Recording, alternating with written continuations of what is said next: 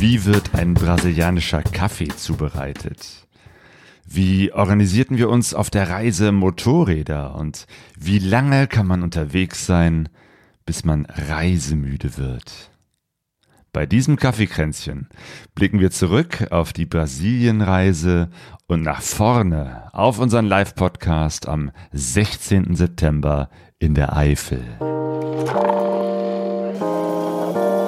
Pegasus Reis. Expeditionen mit den Ohren. Bergcast, dein Motorradreise-Podcast.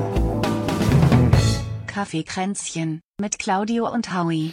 Das Kaffeekränzchen ist wieder online und ich spreche mit dem Howie. Hallo Howie.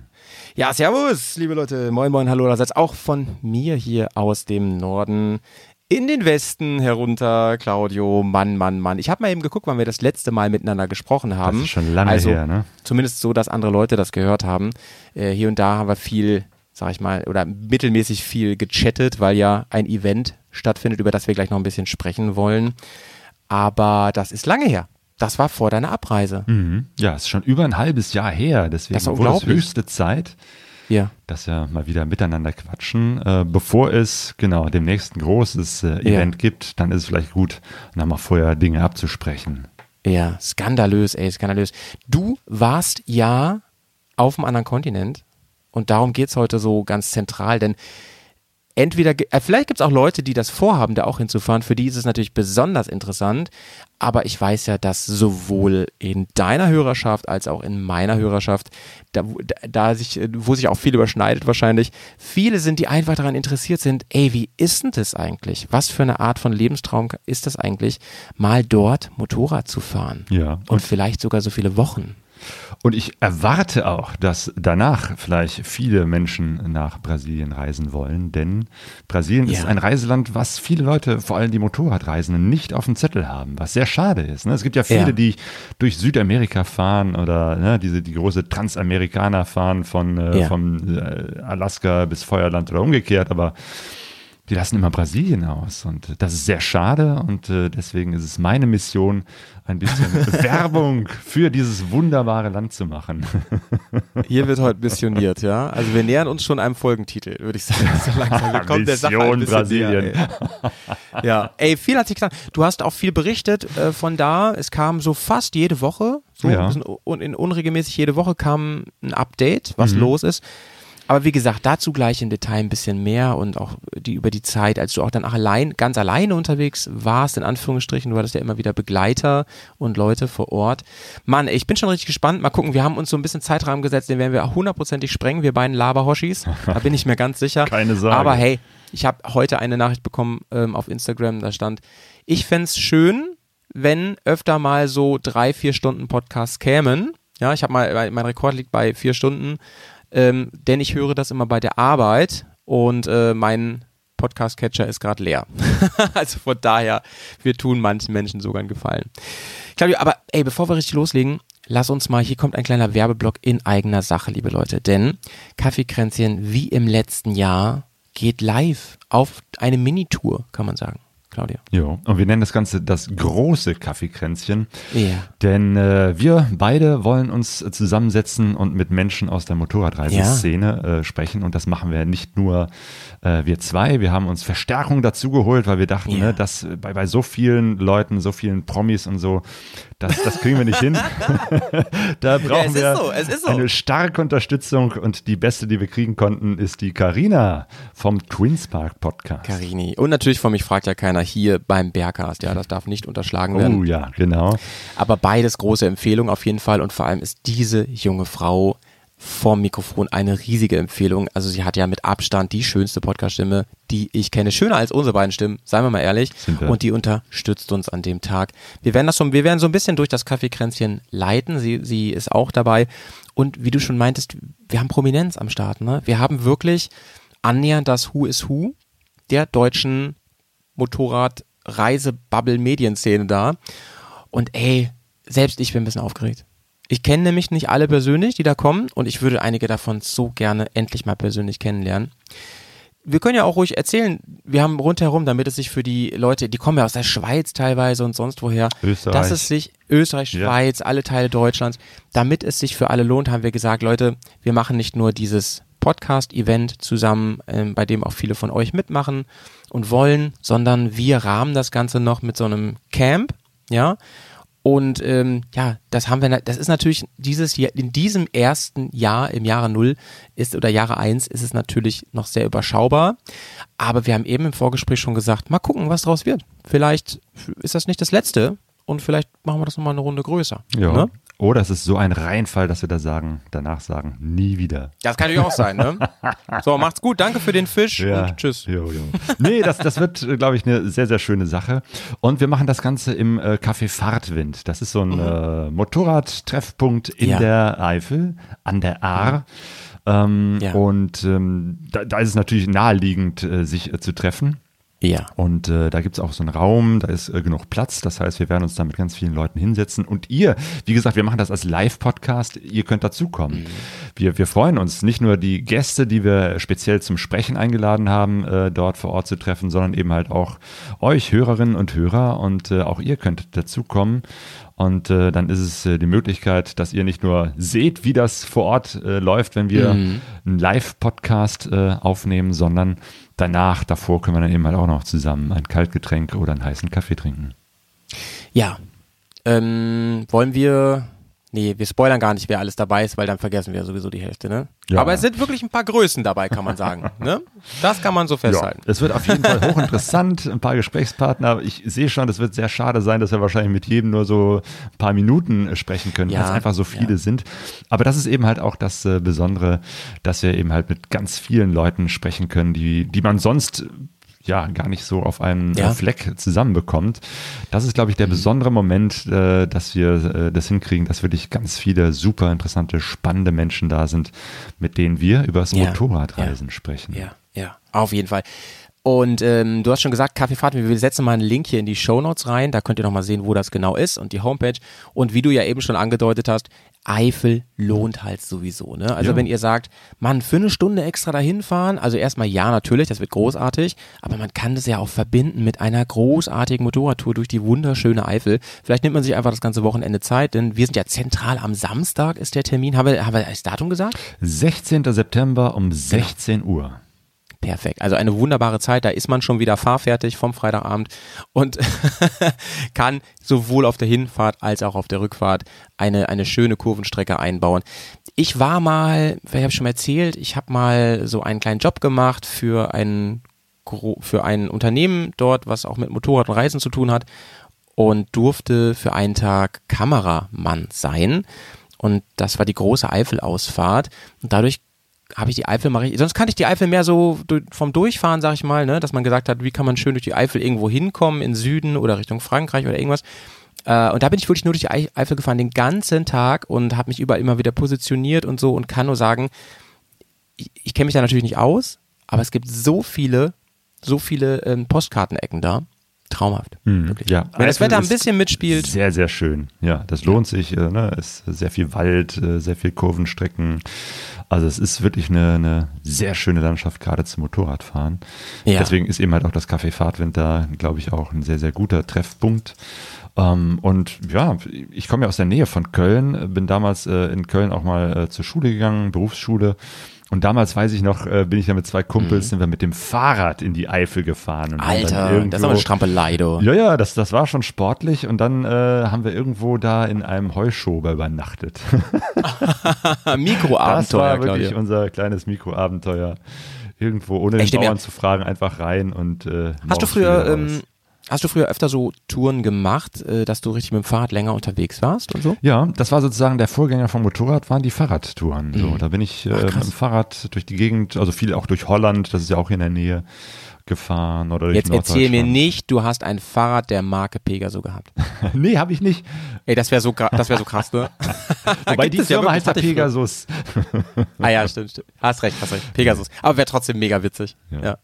Da muss man ja noch viel mehr auf so Sachen achten wie ähm, Gewicht der ganzen Ausrüstung, vor allen Dingen. Und ich meine, ne, alles mit Körperkraft bewegen. Und auch Packmaß, ne? Beides ist da Ja. wichtig. Beim Motorrad finde ich Packmaß immer wichtig, Gewicht so nicht so wichtig, weil ob das, ey, ganz ehrlich, ob so ein Zelt jetzt 1,6 Kilo wiegt oder 2 Kilo, das ist jetzt, finde ich jetzt nicht so wild. Aber beim Fahrradfahren zählt das schon alles. Ne? Auch Kleidung. jeden Du Fall. kannst ja nicht sonst wie viel mitnehmen da. So. Mhm, ja. Hattest du noch so einen Anhänger oder nur Packtaschen? Nee, nee, nur Packtaschen, Anhänger. Nee, nee, nee. Ich habe einen Ähm, gesehen mit Anhänger im, in Skandinavien. Ähm, ey, es gibt Leute, die, die fahren damit auch, die machen richtig Späne. Berg Ja. hoch, Berg runter mit Ja, diesen ja. Dinger. Da gibt's richtig sportliche Anhänger. Ich habe heute Morgen noch von, von mir die Weltenbummler, die jetzt gerade in Venezuela unterwegs sind, schönen Gruß an Ja. dieser Stelle, Shoutout. äh, gesehen. Die haben auch einen wilden Fahrradfahrer, natürlich aus Holland getroffen, weil er hatte auch einen Anhänger hinten dran, mit Hund. Ah ja, siehst du. Mit Hund, Aber, geil, das ja, ist cool. Ja, ja, genau, die Holländer, cool. nicht ohne, Ja. ohne Anhänger. Ähm, aber das war damals eben halt noch eine Zeit, da hatte ich auch äh, äh, noch nicht so viel Geld, also noch kein richtiges Einkommen, also nur so mit Ja. Taschengeld. Und da war jetzt nicht viel mit, mit großartig teuren Ortlieb-Taschen oder so, sondern Ja. sehr viel so mit Plastiktüten und irgendwie Zelt auseinandernehmen und die Stangen vorne ans Gestänge dran machen, damit die Ja. gewichtsmäßig anders sind und einige Sachen nach vorne, einiges nach hinten und wirklich. Ja. Großer Vorteil ist natürlich, es ist billiger, du musst halt nicht tanken, du musst höchstens dicht tanken mit Kalorien, das ist wichtig. Jo.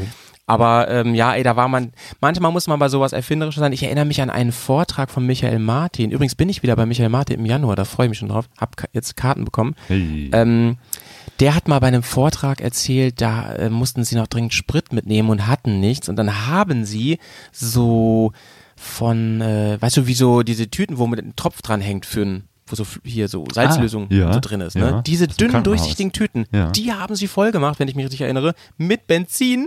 Und er sagte, Mann, ey, das Ding ist, das war ei- eigentlich so dumm und so gefährlich, weil wenn die irgendwie einen heißen Auspuff kommen, das geht ja alles sofort in Flammen auf, ne? Aber alles gut gegangen, Gott sei Dank. Ja. Naja, die waren immerhin benzinfest.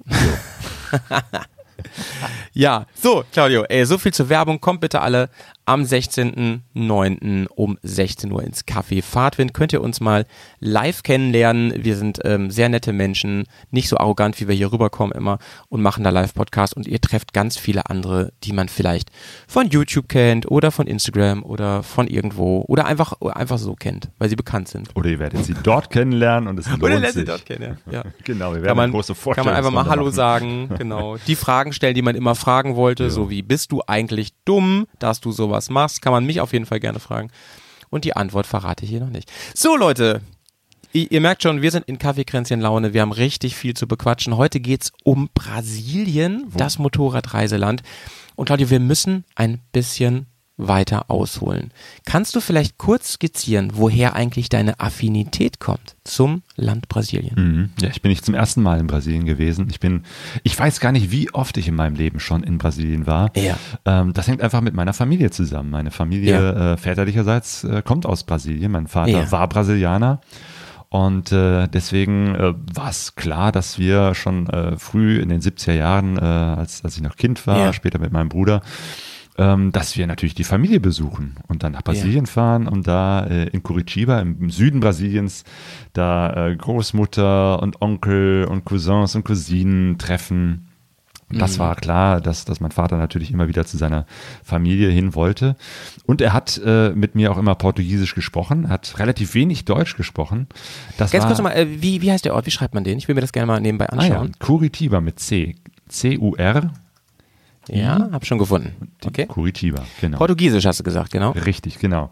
Und so bin ich auch zweisprachig auf, aufgewachsen, eben halt mit Deutsch von meiner deutschen Mutter, Portugiesisch von meinem brasilianischen Vater Mhm. äh, und habe auch so ein bisschen von beiden Kulturen mitgenommen. Von Deutsch natürlich Mhm. viel, viel mehr, weil ich bin hier geboren und aufgewachsen äh, und letztendlich waren es eben halt immer nur so ein paar Wochen im Sommerurlaub in Brasilien.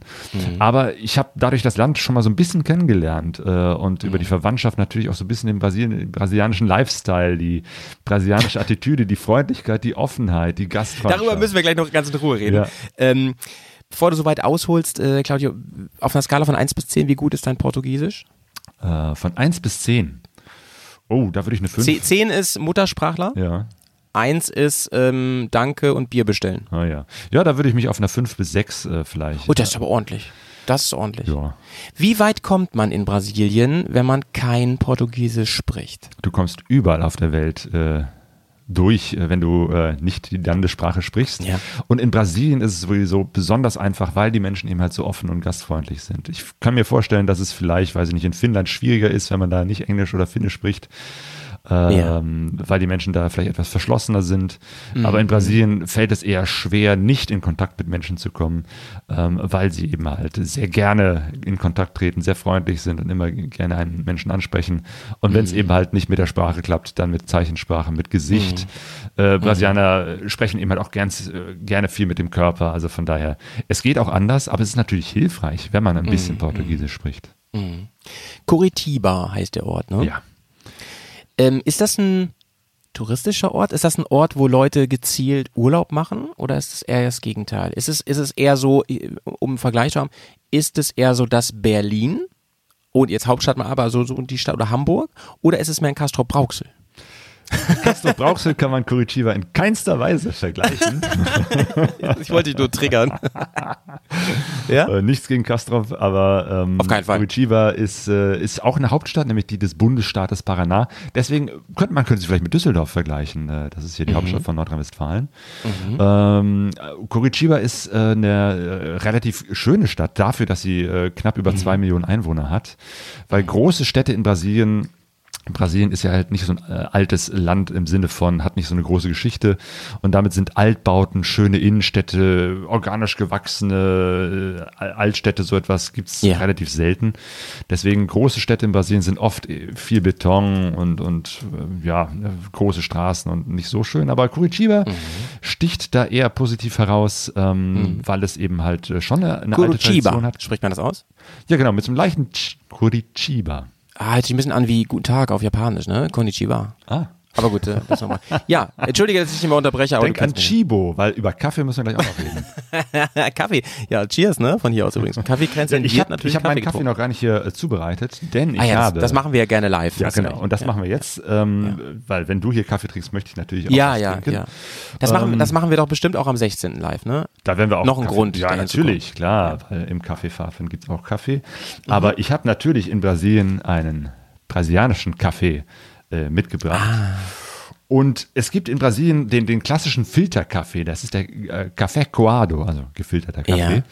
Ähm, der wird ein bisschen anders gemacht als in Deutschland. Mhm. Ähm, Moment, ich stelle mal eben kurz den Wasserkocher ein, dass das Kaffeewasser schon mal gekocht wird. Das hier wirst du wahrscheinlich aus Norddeutschland kennen, ne? Das ist, sieht eher aus wie so ein Teesieb oder so, ein- so, ein, so eine Teesocke. Warte mal, irgend- woher kommt jetzt die Störung hier? oh, das ist der Wasserkocher. Hörst du so ein Ach Rauschen? so. ich dachte, was fährt denn da für ein Müllwagen vorbei? So, ich habe dich nicht gut verstanden. Ich habe hab dich gar nicht gut- hier eine andere Stromleitung aus einem anderen Zimmer gezogen, die mit über eine andere Sicherung abgesichert ist, damit es hier nicht zu Interferenzen kommt. Leute, ihr merkt, das ist hier ein authentischer Podcast, ne? Das ist alles, alles echt, was ihr hier hört, ne? Wir, wir reden nicht hier, oh, wir trinken Kaffee. In Wirklichkeit haben wir nur so hier so ein Wässerchen in der Tasse. Nee, nee, nee. Das wird alles wirklich so gemacht. Ich habe dich leider eben nicht verstanden. Nochmal. Okay, also. In Brasilien Das sollte ich benutzt kennen, man keinen äh, Wasserfilter, sondern so eine Kaffeesocke. Also ich habe hier so, so, eine, so eine weiße Krass. Socke. Leute, das sieht aus wie ein Diaphragma. Schon, ne? Frag mal den äh, brasilianischen Kaffeekocher. ähm, genau, mit so, mit so einer Angel, dass man da nicht so Ja. direkt dran fassen muss und dass es eben halt auf der Kanne oder in diesem Fall auf der Ja. Tasse auch hält. Ja, ja, ja. also so, ein, so ein Baumwollstoffteil und da kommt jetzt der Kaffee rein. Ja, witzigerweise ähm, weißt du ja wahrscheinlich, wir haben ja mal darüber geredet, wie wir unsere, unsere Favorite-Zubereitung ist äh, auf Tour. Das war mal irgendwann Thema hier. Und da habe ich ja gesagt, ich habe inzwischen auch einen, so einen Dauerfilter. Ne? Das ist also das gleiche Prinzip. Ne, kann man auswaschen wieder dann. Diesen Socken kann man ja auch wieder verwenden, nehme ich an. Genau, der wird immer wieder verwendet und irgendwann brauchst du auch keinen Kaffee mehr reinzutun, dann ist das Aroma schon von vornherein drin. Mhm. Genau, was du vielleicht selbst mit der Kamera nicht sehen kannst, aber die meisten hören das eh, der brasilianische Kaffee ist ein bisschen dunkler als der Kaffee, den wir hier in Deutschland trinken. Das heißt, der wird einfach Ja. länger geröstet.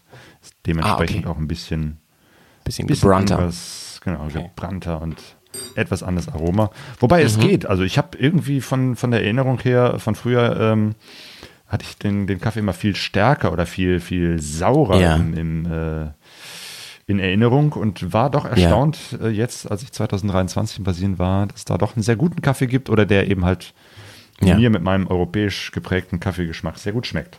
So, der Mhm. Kaffee, das Kaffeepulver ist jetzt hier in der Socke und jetzt kommt das äh, heiße Wasser drauf. Ah, das hören wir natürlich gerne. Mal ein bisschen ASMR jetzt bitte hier. Oh, herrlich. Als wenn jemand gerade ähm, auf dem WC ist, hört sich jetzt an. Für die Leute.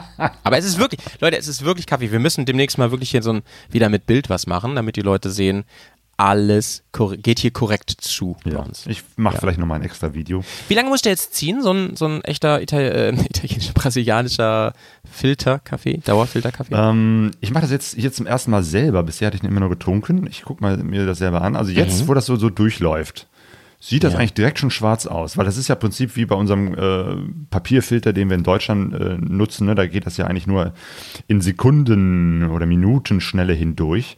Das heißt, Mhm. jetzt hätten wir schon den klassischen Kaffee. Was die Brasilianer Brasilianer allerdings auch manchmal machen, ist, dass sie den einfach so drin stehen lassen mit der Socke und dann wird er natürlich mit der Zeit immer, immer stärker, immer kräftiger. ja, ja, ja. Cool. Ich lasse den jetzt einfach noch mal ein Minütchen hier so Ja. in der Tasse. In meiner Vorstellung, äh, Claudio, ist der recht bitter. Stelle ich mir so vor. Ja, wie gesagt, also er war früher bitterer. Ähm, entweder hat sich mein Geschmack geändert ähm, oder es ist, hat sich etwas in der Kaffeekultur Brasiliens geändert. Er ist, Ja. ich, fand, ich fand den durchaus vergleichbar mit dem äh, klassischen Filterkaffee, den wir hier in Deutschland trinken. Also jetzt nicht Mhm. besonders bitter oder besonders viel stärker. Ja. Ähm, Allerdings haben die Brasilianer ähm, auch unterschiedliche Arten, wie sie ihn darreichen. Und das finde ich eben halt besonders schön.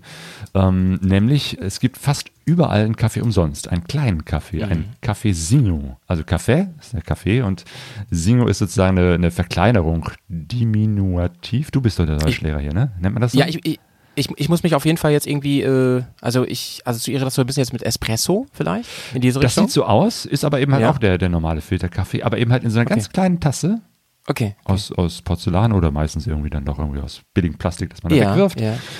Und den kannst du Pfui. dir überall äh, für umsonst ziehen. Also in der Motorradwerkstatt. An der Tankstelle. Du kannst da irgendwie tanken und währenddessen Das ist ja sensationell. aus der Das ist ja Thermoskanne. sensationell. In Ja. vielen Läden, äh, in jedem Büro, wo du dich hinsetzt. So wie bei uns mal manchmal eben. diese Wassergallonen, ähm, Gallonen, Ja, ja, genau. so, Die gibt's ne, so ein natürlich auch. einfach. Und dann kannst du, ne, du kommst irgendwo hin und kannst dann entweder ein Wasser ziehen oder einen Kaffee oder beides. Mega cool. Jo. Okay. Also das finde ich ist echt äh, nochmal ein Ja. kulturelles Plus. Jetzt zahlst du ja irgendwie für jeden Kaffee irgendwas. Ähm, klar, das ist immer nur so ein kleines Pinchen und äh, Ja. da trinkt man dann einen oder zwei, wenn es ein bisschen längeres Gespräch ist. Das ist dann auch nicht viel. Ja, ja. Aber du kriegst deinen Kaffee und diesen kleinen Koffeinschock, der dann doch manchmal sehr gut ist, gerade in Brasilien, Mhm. wo es oftmals äh, 30 Grad oder mehr ist. Man am Schwitzen ist, der Kreislauf immer wieder so äh, äh, Probleme macht und dann ist irgendwie so ein kleiner Mhm. Kaffee, ein Kaffeesinho zwischendurch sehr gut. So, jetzt ist der Kaffee, Also- glaube ich, lang genug hier drin gewesen. Jetzt äh, Ja. hole ich äh, die Kaffeesocke raus. Ja. Jetzt kommt der Flachmann zum Einsatz. Nein, Leute, Spaß. So. Aber Brasilien ist ja offensichtlich wirklich, ähm, so wie das, wie, also wie ich das Klischee auch kenne, ein totales Kaffeeland. Ne? Das hört Ja. man ja schon raus. Kaffee, äh, Brasilien ist der größte Kaffeeexporteur seit Jahren. Ah, krass, okay. Ja, also wenn du irgendwo Kaffee äh, trinkst, dann äh, ist die Chance, dass der aus Brasilien kommt, relativ hoch. Okay. Krass, ja. Ja. Also ist äh, leider jetzt meistens so ein Standardkaffee. Mhm. Äh, so die richtig edlen, tollen Cafés kommen dann meistens dann doch eher aus anderen Ländern, Äthiopien ne, oder Ja, Jamaika, Blue Mountain Ja, oder so. Ähm, aber einen einfachen guten Kaffee, da ist, äh, kommt sehr, sehr viel Cool. äh, auf dem Weltmarkt aus Brasilien. Ja. Und leider, das muss ich direkt hier, weil ich ja auch äh, ne, über meine Brasilien-Reise hier äh, erzählen werde, war ich nicht auf einer Kaffeefahrt. Das hatte ich natürlich vor. Das hat sich aber einfach äh, nicht ergeben, weil wir nicht äh, im Bundesstaat ähm, Minas Gerais waren. Oder beziehungsweise da sind wir nur einmal ganz kurz durch so einen Zipfel durchgefahren, weil der Kaffee wird hauptsächlich im Bundesstaat Minas äh, äh, angebaut, weil dort einfach dieses Klima ist. Im Süden wäre es zu kühl und im Norden, im Amazonasgebiet, wo ich auch lange Zeit unterwegs war, ist es einfach viel zu heiß. Also ne, der, der, die Kaffeebohne wächst eben halt nur an, in, in einer bestimmten Klimazone. Das ist so der mittlere Osten Brasiliens und wir waren mehr in der, im Westen äh, unterwegs, mehr im Landesinneren. Von daher kann ich leider nicht davon berichten, wie der Kaffee vor Ort angebaut wird, aber getrunken habe ich viel davon. Cool.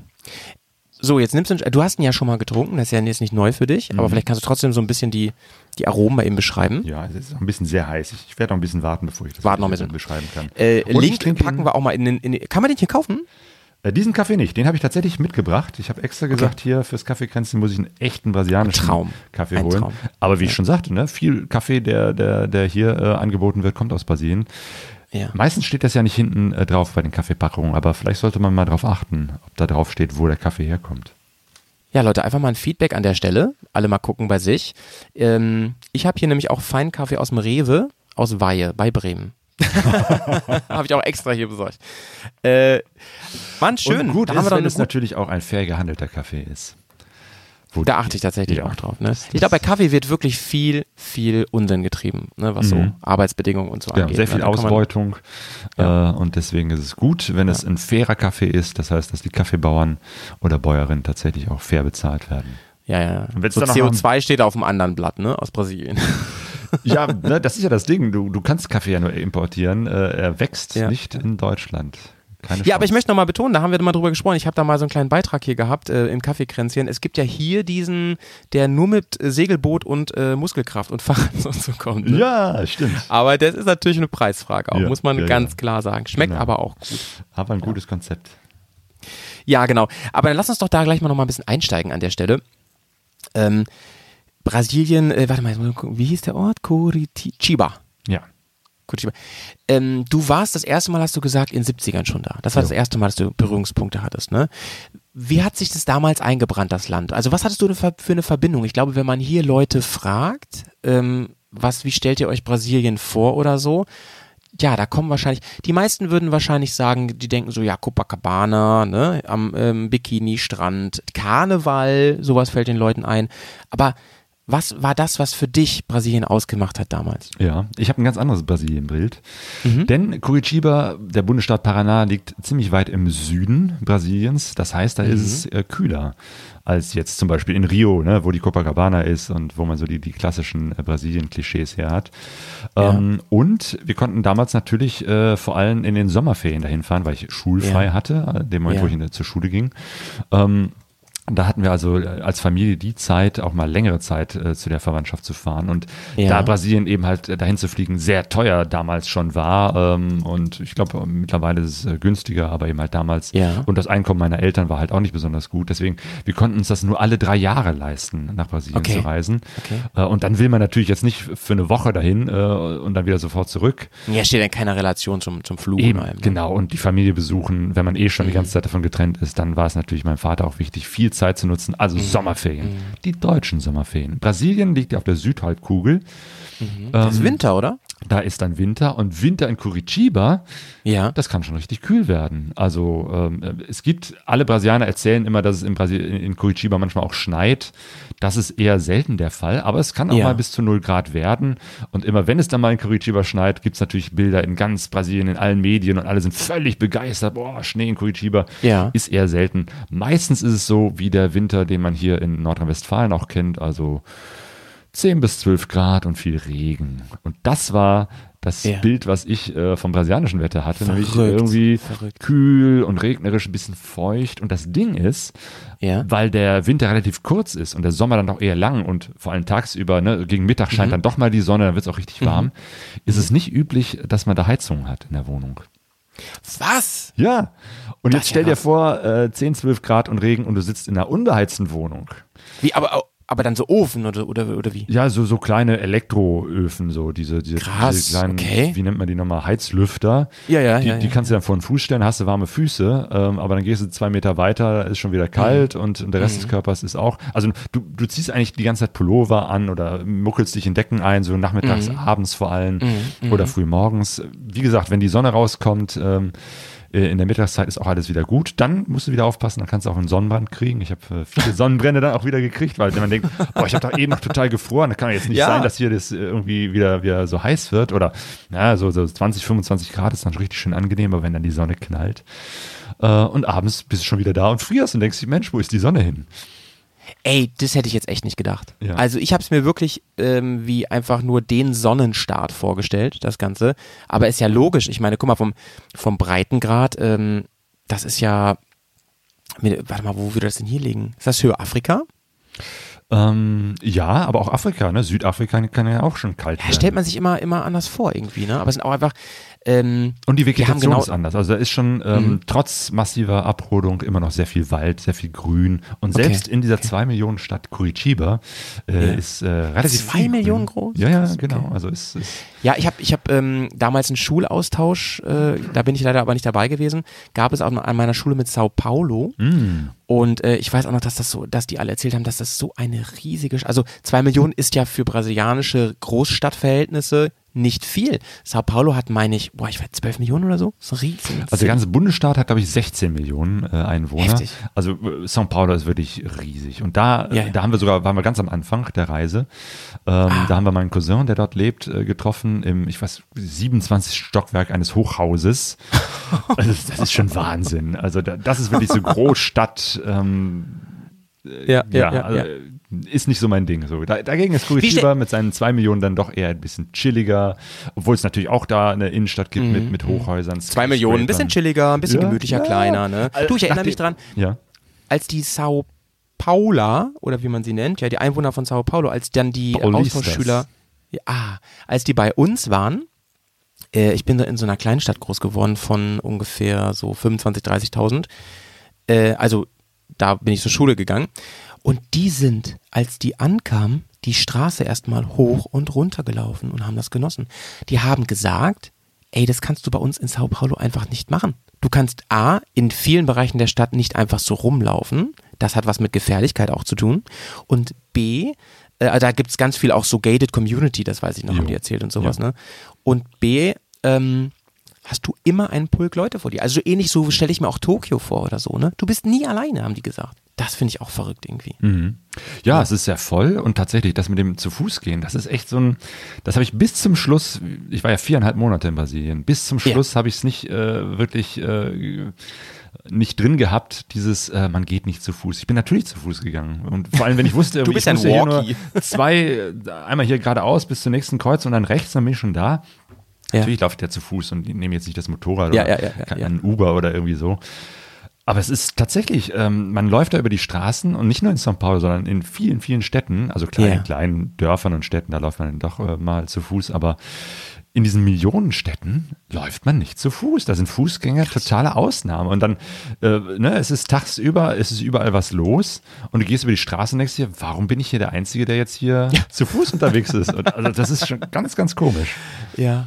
Und es hat natürlich äh, mit der Kriminalität zu tun und Mhm, ähm, es ist natürlich nicht so, dass man äh, fünf Meter zu Fuß geht und sofort überfallen wird. Ähm, aber ne, ich, das ist immer noch so ein Vergleich zwischen dem, was habe ich als Tourist äh, für eine Erfahrung Mhm, und was haben Einheimische für Erfahrungen. Und meine Cousins zum Beispiel, die haben beide schon äh, Überfälle mit, mit äh, gezogener Pistole und äh, Auto wegnehmen Ah, erlebt.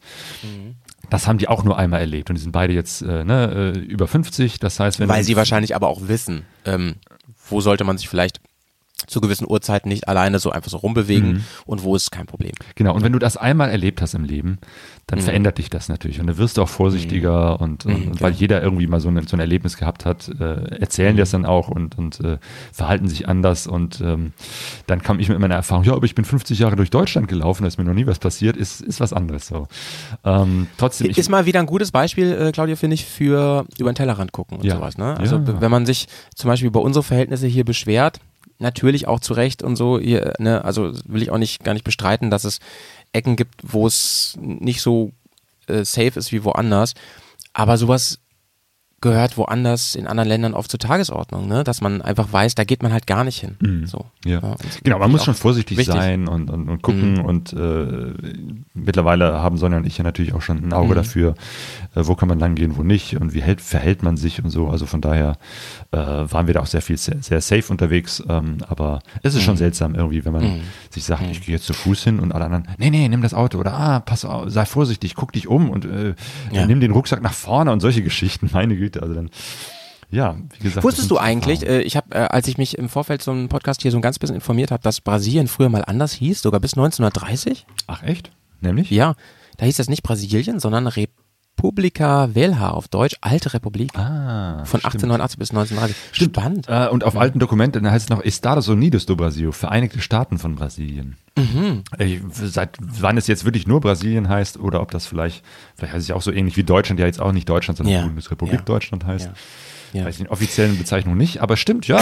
Brasilien hat ja auch eine lange Geschichte, die auch sehr unterschiedlich war, mit verschiedenen Staaten, äh, die auch mal Spanisch und mal Portugiesisch besetzt waren. Und bis sich da wirklich dieses Land, wie es jetzt heute ist, ähm, entwickelt hat, dann war das äh, auch eine teilweise sehr kriegerische Auseinandersetzung. Wie stellt man sich den typischen Brasilianer, die Brasilianerin vor? Ist es so, kann man das überhaupt sagen? Äh, mein Eindruck ist von Brasilien, die, also wenn man sagen will, die haben auch gesellschaftliche Probleme, ist es eins, dass die eine krasse Spaltung haben. So der, die haben die Mittelschicht ist gibt's fast gar nicht, sondern es gibt ähm, Leuten, die wie die wie bei uns leben in Europa und es gibt auch viele, viele, die ähm, ja sehr verarmt sind. Hast du es auch so wahrgenommen? Ja, das ist so. Also Armut ist da echt ein Riesenproblem.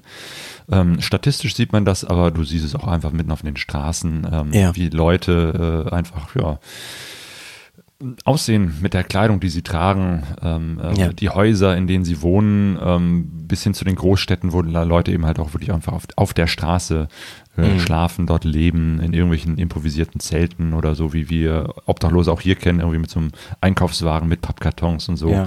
Aber in einem anderen Größenverhältnis, ne? Ja, ja, natürlich, ja. Viel, Ja. viel mehr und, und Mhm. äh, einige Ecken, wo dann auch ganz viele kleine Zeltstädte sind, wo ganz viele Obdachlose sich niedergelassen haben.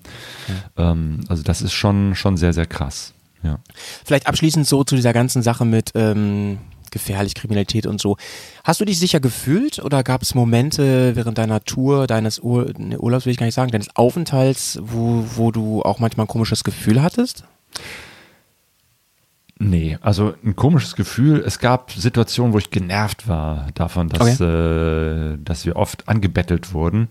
Ähm, was Mhm. ich natürlich irgendwie verstehen kann, klar. Ne? Man, man äh, hat uns Ja. an einigen Stellen dann doch angesehen, dass wir äh, äh, Ausländer sind, dass wir mehr Geld haben. Man kann es ja nicht Mhm. wirklich verstecken. Ähm, und von daher habe ich natürlich irgendwie auch Verständnis, dass man jede Gelegenheit nutzt, irgendwie an ein bisschen Geld zu kommen oder auch an Essen oder Trinken. Ja.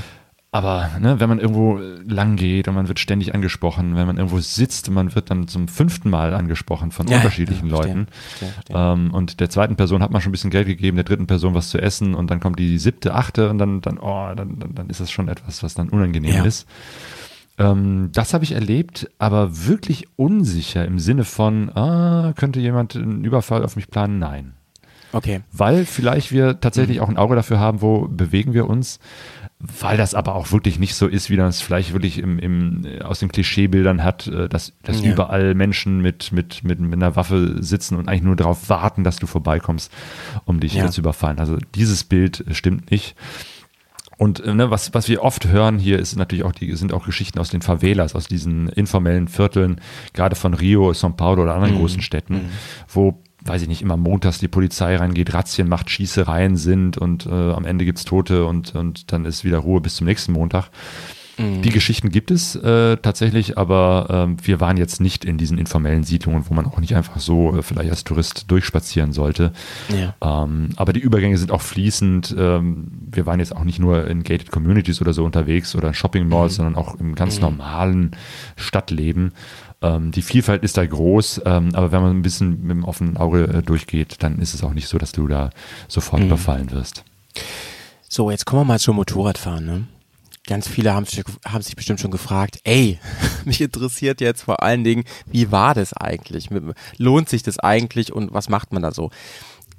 Erstmal, lass uns mal den Rahmen klären. Was für ein Motorrad hast du denn organisiert da? Und warum? Ja, zwei Motorräder, eine für Sonja und eine Maschine für Genau, ihr seid zu zweit gestartet, das, genau. das hat, ja, genau. Und ähm, am Anfang war das erstmal total schwierig. Äh, Es war das äh, Problem mit der Bürokratie. Deswegen waren wir in São Paulo erstmal ohne Motorräder unterwegs und sind dann mit dem Bus nach Curitiba gefahren zur Familie und hatten dann Ja. äh, es dort geschafft, Motorräder zu organisieren. Ganz ausführlich äh, hat man das in der ersten Folge unseres äh, unserer 16-teiligen Podcast-Serie, wo wir echt nur, glaube ich, 40 Die Minuten auch lang noch mal nur erzählt ausdrücklich, haben, äh, äh, was das Problem empfohlen war. wird, ja. ja, genau. Aber ähm, ja, wir haben uns für zwei Modelle entschieden, äh, die sehr beliebt sind. Äh, sogar Sonja für das beliebteste Motorradmodell und das am meistverkaufteste Fahrzeug in Brasilien schlechthin. Ähm, also dort werden viele Motorräder gefahren, also mehr Motorräder als äh, Autos, könnte man glaube ich sagen. Zumindest ist das Motorrad, das sie gefahren ist, eine Honda CG 160, ähm, mehr verkauft als irgendein anderes Automodell. Was auch sonst als Honda, ne? Das Ja. Welt, die Weltmarke, wenn es um Das ist auch echt erstaunlich. Also wenn, wenn man sehen will, äh, äh, zumindest auf dem Motorradmarkt, wie sieht ähm, Monokultur aus, äh, Monopol. Mhm. In Brasilien fährt man Honda. Und dann kommt lange Zeit gar nichts. Ähm, Mhm. Also wirklich, la- es ist erstaunlich, wie viele Hondas da rumfahren. Und dann siehst du mal hin und wieder eine Yamaha. Mhm. Und dann kommt wieder lange Zeit nichts und dann siehst du irgendwelche anderen Modelle, Suzuki oder, oder gut, bei den großvolumigen Motorrädern, die da auch fahren, natürlich dann auch BMW, KTM und irgendwie alles, was wir auch kennen. Also es gibt nichts, was die nicht kennen. Aber das ist nicht die große Masse. So, und die große Masse sind Hondas äh, und wie gesagt, äh, hin und wieder mal eine Yamaha. Also das, das ist schon echt erstaunlich. Deswegen war klar, äh, dann äh, werden wir eine Honda fahren. Ähm, und wir hatten zwei unterschiedliche Modelle, natürlich, weil Sonja eben halt äh, klein ist und das kleinste Modell ist eben halt auch, äh, also niedrigste Modell ist eben halt auch die Honda CG 160 Fan, heißt die, oder Fan, wie man in Brasilien sagt. Das ist wirklich das Standardmotorrad, was, was schon mal irgendwie gefühlt die Hälfte aller Motorräder ausmacht. Ist so Und bist du normales- ein Fan davon? äh, ich bin, äh, habe mich dann eher für den Bruder, den großen Bruder entschieden, nämlich die Bros. Die Bros. Die, Honda 160 Bros, Bros, wie auch immer. Ja, ja, ja. ja. Das ist sozusagen derselbe Motor. Ähm, aber so ein 160 bisschen Kubik. enduriger ist die, Genau, oder? aber ist eine, eine Enduro. Und äh, am ehesten vergleichbar, sowohl optisch als auch technisch, mit äh, der Honda CRF 250 Mhm. die äh, sicherlich einige Leute kennen. Und als ich jetzt diesen äh, Film gesehen habe äh, von den Adventurist Luke, äh, wie war das mit äh, 25 PS äh, nach Afrika? Ja. Ähm, und man sieht von der Helmkamera aus, wie er eben halt sein Motorrad filmt. Also man sieht so den, den das, das Tachometer und so. Das, kam dir doch schon bekannt vor, sagst du, Sieht ne? genauso aus wie die Bros. Ja, also ja, Äh, sehr, sehr ähnlich. Eben halt eine, eine, eine gute, kleine, sportliche Enduro mit Mhm. demselben Motor wie das von äh, Sonja, weil wir dachten, das ist vielleicht auch ganz sinnvoll, dass wir beide mit demselben Motor äh, unterwegs sind. Klar, hätte ich auch Spaß gehabt, mit einer viel größeren Maschine zu fahren, aber Mhm, was soll das, wenn, wenn wir zu zweit fahren, äh, muss man sich ja eh an dem langsameren Motorrad äh, Ja. orientieren. Und das war dann in dem Fall ich. Obwohl ich denselben Motor hatte wie Sonja, aber wahrscheinlich, Mhm. weil ich einfach mehr äh, Wind, wie heißt das, schlechter im Windkanal äh, da stehe aufgrund ja, meiner ja, Größe ja. und das Motorrad insgesamt auch größer ist. war Sonja Ja, dann ein bisschen, vielleicht ein halbes Ich wollte gerade sagen, also die kurze Randinformation, Claudio ist, finde ich, schon ein recht großer Mensch und ähm, Sonja sagt von sich selber immer, ähm, sie braucht einfach auch eine Maschine. Ähm, ihr wart ja sogar mal mit Rollern unterwegs in Afrika und so. Sie braucht einfach eine Maschine, wo sie auch mit ihrer Körpergröße gut, die ein bisschen kleiner ist als du, auch gut klarkommt einfach. Ne? Und da war das wahrscheinlich äh, der beste Kompromiss. Ja, ne? auf jeden Fall. Stelle. Und das hat gut funktioniert und hat auch großen Spaß gemacht. Und hatte den Vorteil, dass wir natürlich dann in der Masse auch äh, gut uns äh, verstecken konnten. Also ne, die, die Maschinen sahen jetzt nicht so besonders aus, weil das gibt's halt überall. Äh, damit war das jetzt nicht so das auffällige, oh, da steht irgendwie das super teure Motorrad und wir müssen jetzt immer gucken, wo können wir das irgendwo hinstellen. Umgekehrt, wenn wir es irgendwo in, in den Hinterhof oder so stellen wollten oder auch mal an der Rezeption vorbei durch die Tür, kommt man mit diesem kleinen Motorrädchen auch ein paar Was Stufen cool rauf ist. und runter. Ja, ja, das ist. Äh, Aber das, das heißt, Claudio, wenn du jetzt zum Beispiel eine, eine Weltreise machst oder eine Südamerika-Reise und du bist da mit deiner GS Adventure unterwegs, da fällst du halt schon krass auf, ne? Da bist du schon ein, ein, ein fahrendes äh, Hallo, ich bin hier aus Europa Schild, ne? So. Genau. Hat natürlich Mhm. auch Vorteile, ne, man, man wird mehr angesprochen. Obwohl Mhm. es interessant ist. Ne? Also einige Leute haben uns überhaupt nicht beachtet, weil sie einfach dachten, wir sind einfach irgendwelche Lieferanten. Weil auch Mhm. mit viel Gepäck drauf äh, ist eigentlich auch eine Geschichte, die du öfter siehst, weil äh, es wird auch alles Mögliche mit diesen Motorrädern geliefert. Ja. Ähm, und von daher war das jetzt auch nicht so was Besonderes.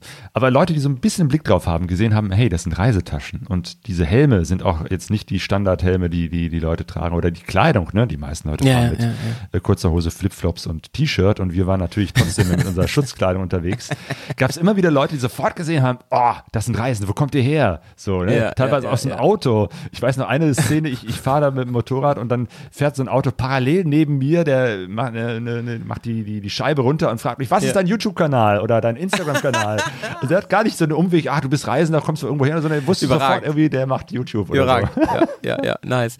Äh, und also, die, also, aber auf der anderen Seite würdest du sagen, du hast ja eben schon sehr begeistert gesprochen von, der- von, von der Bros, von der Bros, aber letzten Endes ist es doch wahrscheinlich, wenn man so wie du unterwegs oder wie ihr unterwegs wart, ähm, ist das doch auch völlig okay vom Reisetempo, oder? Ich meine, ihr wolltet ja, es ging ja nicht darum, schnell von A nach B zu kommen, durchs Land durchzukommen, sondern ihr wolltet ja viel einsaugen immer wieder, ne? Und dann ist es wahrscheinlich eine, eine gute Wahl. Und wie du schon sagtest, man kann an der Rezeption vorbei mit dem Motorrad. Äh, du kannst wahrscheinlich ähm, dich, ja, durch, durch die Rush Hours kannst du dich gut durchfriemeln, aber zum Beispiel das Motorrad auch überall immer hinstellen an, an, an, an den äh, Bordstein oder so. Ähm, rückwirkend, würdest du sagen, das war die richtige Entscheidung? Würdest du Ja. genauso wieder machen? Ja, ja, genau. Mhm. Ich äh, würde es äh, jederzeit wieder so machen. Mhm. Obwohl ich natürlich auch äh, zwischendurch gemerkt habe, boah, das ist ein bisschen wenig PS. Ähm, wir haben natürlich Mhm. geguckt, dass wir möglichst auf kleinen Straßen unterwegs sind. Aber es lässt sich nicht äh, immer vermeiden, äh, dass man halt doch mal auf großen Fernverkehrsverbindungsstraßen sind. Zumal wir teilweise auch an, an Ecken waren, wo es auch nur eine Straße gibt. Also da gibt es jetzt nicht Mhm. irgendwie fünf verschiedene kleinere und größere, sondern gibt es einfach nur eine große Straße und die führt irgendwo äh, von A nach B Mhm. äh, und die kleinen Straßen führen nur davon ab immer nur ins kleine Dorf und das war's dann. Das Mhm. heißt, wir mussten dann teilweise auch auf diesen Straßen fahren. Und wenn dann äh, man L LKWs überholen will, na, fehlten dann manchmal doch ein paar PS, um das ein bisschen zügiger zu machen, denn LKWs Äh, sind ein echtes Problem, also für Motorradfahrer überhaupt äh, für den das Verkehr. hat man ja öfter leider. Ja, ja, und, und Im Ausland vor allen die sind äh, sehr, sehr schnell, teilweise schneller als wir. Ähm, also wir, wir wurden auch oft von LKWs überholt. Und die haben einen Termin. Ja, ja, genau. Ne? Die sind eben halt nicht irgendwie zum Spaß da und wollen die Landschaft Ja, ja. besehen oder alle Ja. Nase lang anhalten, ein paar Fotos zu machen, sondern Ja. die müssen halt äh, fahren und dann kennen die auch keine Rücksicht auf nix. Ja, ja. Und ja, äh, die Straßen sind meistens immer nur zweispurig, auch wenn es große Mhm. Verbindungsstraßen sind, wo der ganze Güterverkehr abgewickelt ist. Es gibt trotzdem nur eine Spur in jede Richtung. Und da musst du halt wirklich gucken, wie, wo, wo bleibst du, wenn da so ein LKW von hinten angedonnert Ja. kommt. Ja. Und überholen. Es gibt natürlich auch langsame LKWs, gerade wenn es so alte Kisten aus den, Mhm. weiß ich nicht, 70er, 80er Jahren sind, die da immer noch unterwegs sind. Da willst du auch dran vorbei. Aber dann hat so ein LKW auch, dann sind dann so große LKWs, wie wir die kennen, plus Anhänger. Ja. Die haben dann echt nochmal einen riesen Anhänger hinten dran und sind dann bis zu 30 Meter lang. Und bei 30 Metern. Oh Mann, das ist, das ist ja immer spannend, ja, Nerven. ja, genau. Das ist dann so, ne? Du siehst, die Straße ist frei und dann gibst du Gas und dann, dann kommst du halt irgendwie nur auf deine 80, 90 und dann fährst du und fährst und fährst und fährst und fährst. Ja, und der ja. LKW fährt auch, weiß ich nicht, seine, seine 70, 80. Und dann kommt dann doch mal irgendwas auf der Gegenspur Ja, entgegen. ja, so. ja. Und dann überlegst du, was mache ich denn jetzt? Wie, wie sind die Straßenverhältnisse da? Kann ich, kann ich so eine Reise machen, ohne ähm, dass ich ähm, guter Offroad-Fahrer bin? Oder sind die normalen Straßen schon ein Erlebnis? Also die normalen Straßen sind ein Erlebnis. Du kannst Brasilien komplett durchqueren, ohne jetzt äh, Offroad fahren zu müssen. Ja. Ähm, aber so manche asphaltierte Straße hat auch ein Offroad-Erlebnis, Ja. ähm, weil es teilweise an einigen Stellen große Schlaglöcher gibt Mhm. und Serien an Schlaglöchern. Also eben halt nicht nur hier eins und dann ein paar Meter weiter das nächste und dann nochmal eins, sondern manchmal sind die so nah gesät, dass du halt wirklich um die Schlaglöcher herumfahren musst. Ja. Ähm, und als Motorradfahrer mit einer Spur kann man das noch relativ gut und schnell, aber dann kommen wieder die LKWs, die können das nicht und die müssen dann teilweise auf, wieder auf die Gegenfahrbahn ausweichen. Ja. Und plötzlich fragst du dich, warum fährt der LKW jetzt plötzlich äh, äh, links rüber Oh oder Gott. rechts rüber? Ähm, da ist doch genug Platz. Und erst wenn du näher kommst, siehst du, ach nee, da ist ein riesen äh, Loch und der muss da drüber Ja, rumfahren. ja, ja. Also die machen dann ganz komische Manöver, ähm, die man erst der, aus der Nähe versteht und dann muss man denen auch noch ausweichen. je. Ähm, oder du siehst die Löcher teilweise von Weitem nicht, gerade wenn es Fährst du durch so Badewannen durch? ja, ja, also Badewanne ist ein guter Vergleich, nicht nur von der Breite, sondern vor allem von der Tiefe. Und das hat mich echt erstaunt, dass wenn da so ein La- Schlagloch sich auftut, dass dann eben halt nicht nur die obere Schicht ist, wie wir das hier so kennen, äh, das ist dann irgendwie zwei, drei Zentimeter tief, sondern das sind dann teilweise richtig tiefe, die dann, weiß ich nicht, 30, 40, 50 Zentimeter tief ist. Ja. Und wenn du da drin Krass, hängen ey. bleibst, ähm, dann bleibst du halt wirklich hängen. Da geht's nicht weiter und dann machst du da eine, eine, eine Vollbremsung, wo Ja. am Ende dein Motorrad am Eimer ist. Das heißt, Ist- du guckst ja. da sehr genau drauf äh, und, und weichst im Zweifelsfall aus, bevor du Mhm. da irgendwie ein Risiko eingehst. Habt ihr denn mal ernsthafte Probleme gehabt, so ähm, Richtung Unfall, Zwischenfall oder auch technisch? Ich erinnere mich an eine Folge, da musstet ihr ein bisschen auf Suche von Teilen gehen, meine ich, oder? Ähm, Oder da musstet ihr auf jeden Fall irgendwas fixen, meine ich. äh, wenn ich richtig in Erinnerung habe. Wir hatten einen Platten, nur einen Platten Ah, okay. Mhm. von äh, insgesamt äh, 8000 Kilometer die Sonne gefahren ist, 13.000 die ich gefahren bin, nur einen Platten. Das finde ich echt erstaunlich gut. Ähm, da hatte ich Ja, Honda halt, ne? Ja, ne? Na, Honda ist dir. Genau, ich hatte die ganze Zeit einen, einen Kompressor mit dabei und habe den wirklich nur dieses eine Mal gebraucht. Ähm, Wow. Und natürlich, wenn man vielleicht mal Luft ablässt und dann später wieder reintut. Ja. Ähm, aber äh, nee, wir hatten äh, Glück, beziehungsweise wir haben auch nagelneue Motorräder gekauft. Das erste Mal in meinem Leben. Äh, Ah, genau, das, das, das, da sind wir gar nicht drauf eingegangen. Ja. Ihr habt die ja gekauft, ihr Genau. habt die gar nicht geliehen, ne? Das Nee. finde ich auch spannend, ne? Ja. Das, das lohnt sich wahrscheinlich und vor allen Dingen, du bist unabhängig, ne? Du musst sie nicht zu einem bestimmten Ort unbedingt wieder hinbringen. Genau, weil die Frage haben wir uns natürlich am Anfang auch gestellt. Ich habe auch tatsächlich mit äh, mich vorher informiert, wie ist das mit äh, Mhm. Motorradtransport, weil das ist natürlich immer der erste Gedanke. Wir fahren mit unserem Motorrad dann transportieren die dahin und am Ende wieder Ist zurück. wahrscheinlich dumm. Wahrscheinlich Das es ist nicht so schlau. Ist immer eine Frage des, des, von Geld und Zeit. Hätten wir mehr Geld und mehr Zeit, hätten wir das vielleicht auch gemacht. Äh, aber das Ding ist dumm. Aber was hat denn für Vorteile, Claudio? Du kennst die Maschine, okay? Genau, du, du hast deine? Maschine, du musst nicht äh, äh, wochenlang auf eine Steuernummer warten wie wir. Ah, Ähm, okay, oder du verstehe, musst, verstehe. was auch ein Problem war oder was nicht so einfach war, war auch ähm, erstmal so Gepäcksystem dafür zu kriegen, weil die Motorräder sind zwar sehr beliebt und sehr bekannt, aber es sind halt nicht die, wo, wo, wo man mit man reist. Das heißt, es war, es gab zwar so Gepäckzubehör, ähm, Zubehör, wie heißt es so, äh, Gepäckhalterung, also wir hatten selbst Softbags mitgebracht aus Deutschland, Ja. aber trotzdem brauchst du ja so Dinger, die, um die hinten ans Motorrad dran zu äh, schnallen, damit die Ja, nicht ähm, an klar. die Reifen dran gehen und ähm, Racks. Racks, genau. Und es ge- gibt Racks, die sind aber so selten, dass du nicht einfach äh, eins vor Ort kaufen kannst. Das heißt, du musst die bestellen übers Internet und dann Aber fi- findet man da nicht irgendwie fähige Handwerker, die so das, die schweißen da eben? Das hätte man vielleicht auch noch gefunden. Das, das wäre auch irgendwie Plan B, C, D, E, F Mhm. gewesen. Also irgendwie hätten wir das auch so geschafft. Ähm, aber wie gesagt, um die, diese ganzen Fragen musst du dir gar nicht stellen oder irgendwie, ne, man will ja auch nach vorne das, das Navi-Halterung und das Navi anschließen an die Steckdose Mhm. Ja, und ja, dann, ja, genau, eine ja. USB-Steckdose. Ja, verstehe ich schon. Es, es, es alles nimmt so einfach Kleinkram, die du nicht weg. alles ne? hast, wenn du dein eigenes Motorrad vorher vorbereitet Verstehe. hinfährst und fertig. So. Das verstehe ich, ja. Ähm, aber der Transport ist einfach unglaublich teuer. Also, ne, das, das ist auch, Ja. ne, wir waren ja schon mal 2009 in Brasilien Mhm. ähm, und äh, demgegenüber hat sich der Preis verdoppelt. Ähm, und, Über, über was reden wir? Das sag mal eine Hausnummer. ähm, puh, also damals haben wir 1000 Euro ungefähr bezahlt für den Transport. oh, das heißt, ihr hättet jetzt 4000 Euro gehabt für beide? Genau, genau. Boah, das ist Nee, es wären sogar mehr Wahnsinn. als 4000. Ich glaube, 2000 bis 2300 pro Motorrad hätte es gekostet. Junge, und dann ist auch Junge. die Frage, äh, wohin transportierst du das? Also welcher Hafen? Und dann brauchst du wahrscheinlich noch so eine Kiste oder sowas in der Art, ne? muss man Nee, auch es gibt noch. Container, äh, da- man kann Ach so, auch nur das- Container okay. Mhm. machen, äh, so Sammelcontainer, wo dann alle reinkommen. Und dann ist, ne, dann gi- da gibt es bestimmte Zeiten, wo ganz viele Motorradfahrer das verschiffen wollen, dann ist es ein bisschen günstiger, dann sind es diese 2000 und ein paar zerquetschte. Willst du außerhalb der Saison das machen, ähm, äh, dann wird es teurer, dann bist du schnell bei 3000 Euro pro Motorrad. Alter, Ähm, ey, das ist. Und du musst es dann eben Mhm. halt wieder beim selben äh, Hafen, beziehungsweise in Brasilien gibt es auch nicht auch nur im Süden einen Hafen, wo du das machen kannst. Ähm, und da Mhm. ist es schon sehr, sehr teuer. Billiger ist es, wenn du es über äh, Valparaiso in Chile machst. Wäre eine Möglichkeit, dann müssen wir von Chile Ja, nach ja. Brasilien. Das geht Ja, auch. Aber am Ende musst du halt wieder zurück zu diesem Hafen. Im Zweifelsfall nach aber Chile. aber d- und genau. dann ist die Zeit, wenn wir drei Monate hatten wir erstmal nur geplant.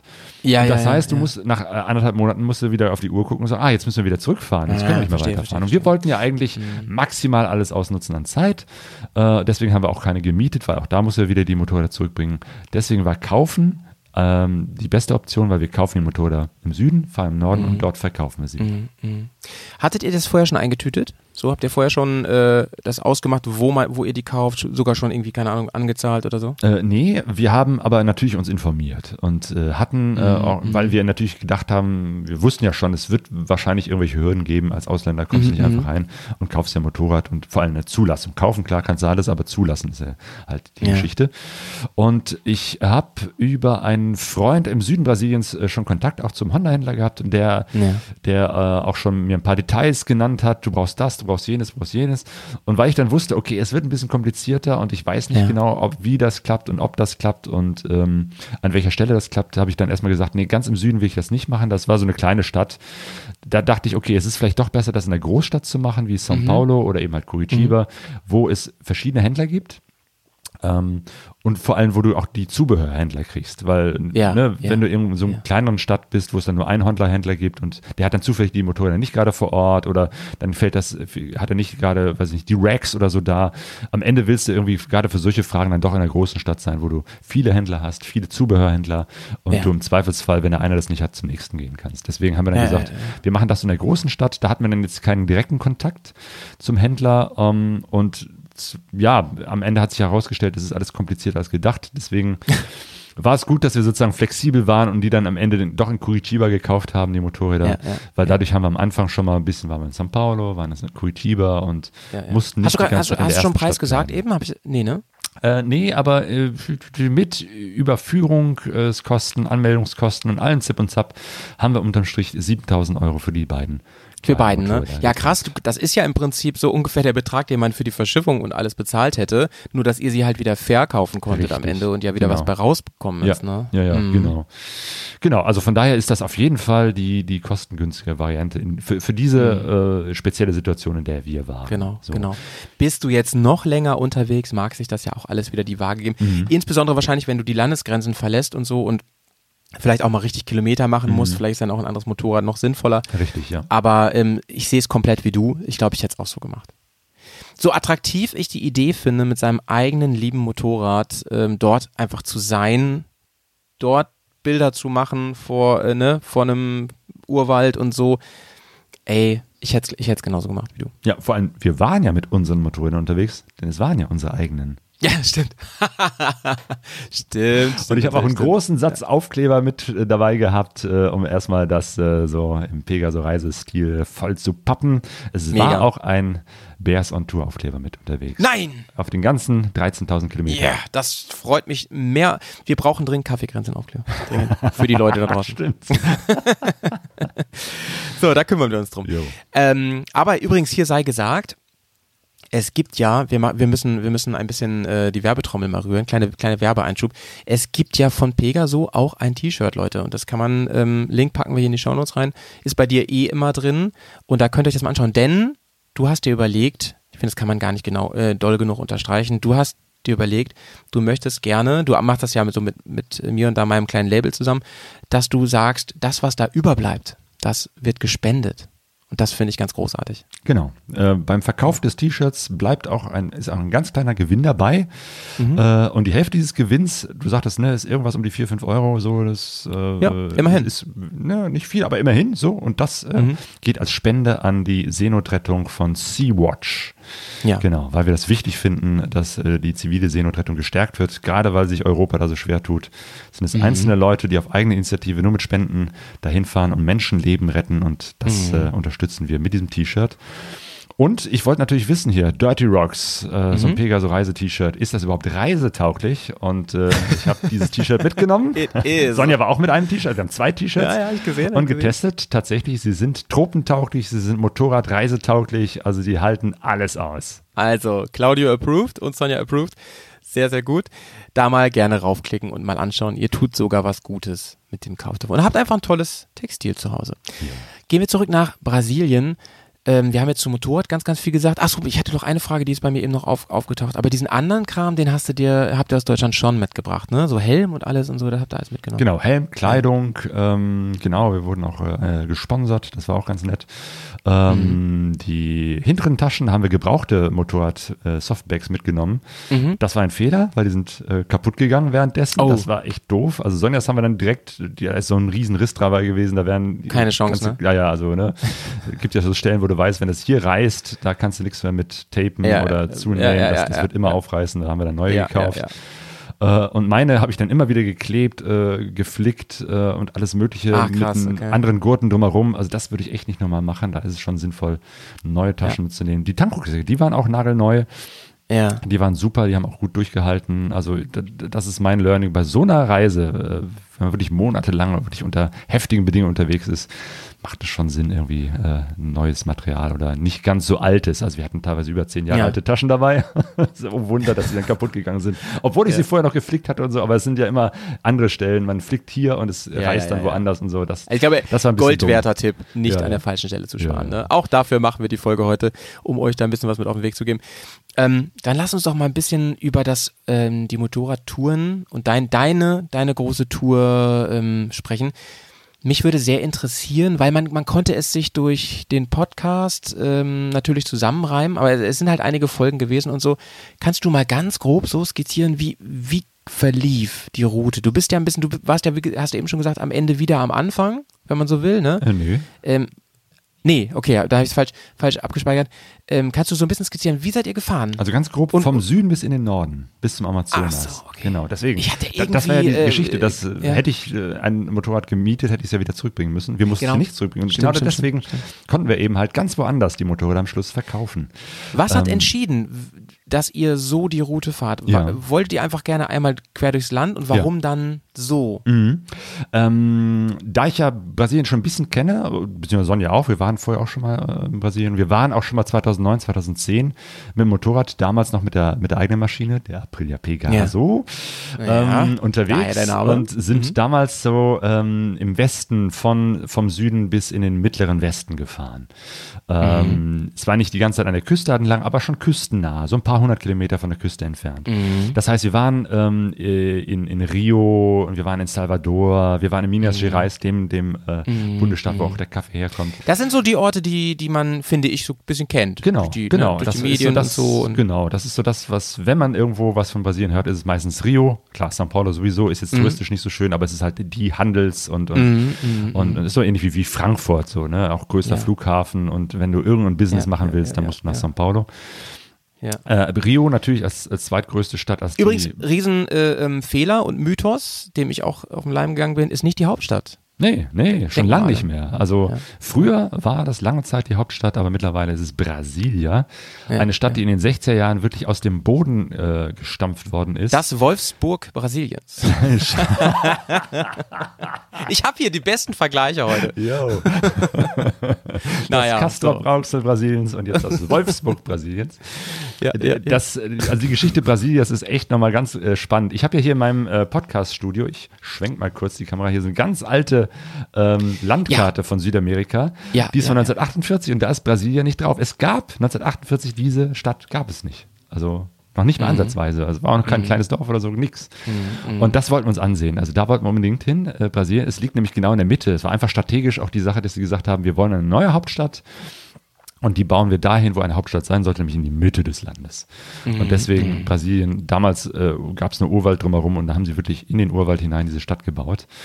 Und genau, ich habe ja gerade erzählt, wir waren ja schon mal ein äh, bisschen so an der Küste entlang und diese typischen Städte, Salvador und so weiter. Ähm, Deswegen haben wir uns gesagt, dieses Mal fahren wir anders. Wir fahren nicht nach Rio, wir fahren nicht nach, wir fahren jetzt nicht diese Küste, wo die großen Strände sind und wo alle Touris hinfahren, sondern wir fahren Ja. ganz woanders hin. Nämlich ähm, natürlich erstmal in den Süden, ähm, weil da haben wir einfach Bekannte, Familie, Freunde, die wir von damals noch kennen, von der ersten äh, Motorradtour, die mussten wir unbedingt wiedersehen. Das war auch toll. Aber dann fahren wir über den Ost, über den Westen. Genau, Entschuldigung, ich hatte gerade äh, Westküste, Ostküste, also da, wo das Meer ist, da waren wir sozusagen, da sind so die ganzen Städte, die man so kennt. Und wir wollten äh, tief in den Westen. So, Ja. wir kommen ja auch aus, aus dem Ruhrgebiet. So wie Herbert Tiefe. es einst besungen Ja, hat. genau. Tief im Westen. Und das sind so die Ecken, die man äh, nicht so auf dem Schirm hat, wenn man von Brasilien hört. Ähm, obwohl es da hochinteressant ist. Obwohl es zum Beispiel die, das größte Sumpfgebiet äh, der Erde gibt, den Pantanal. Ähm, obwohl, wenn man dann wieder ein bisschen mehr in die Mitte fährt, man nach Brasilia eben halt diese Hauptstadt kommt. Obwohl man dann irgendwie durch ganz viele Städte kommt, die selbst wir nicht auf dem Schirm hatten.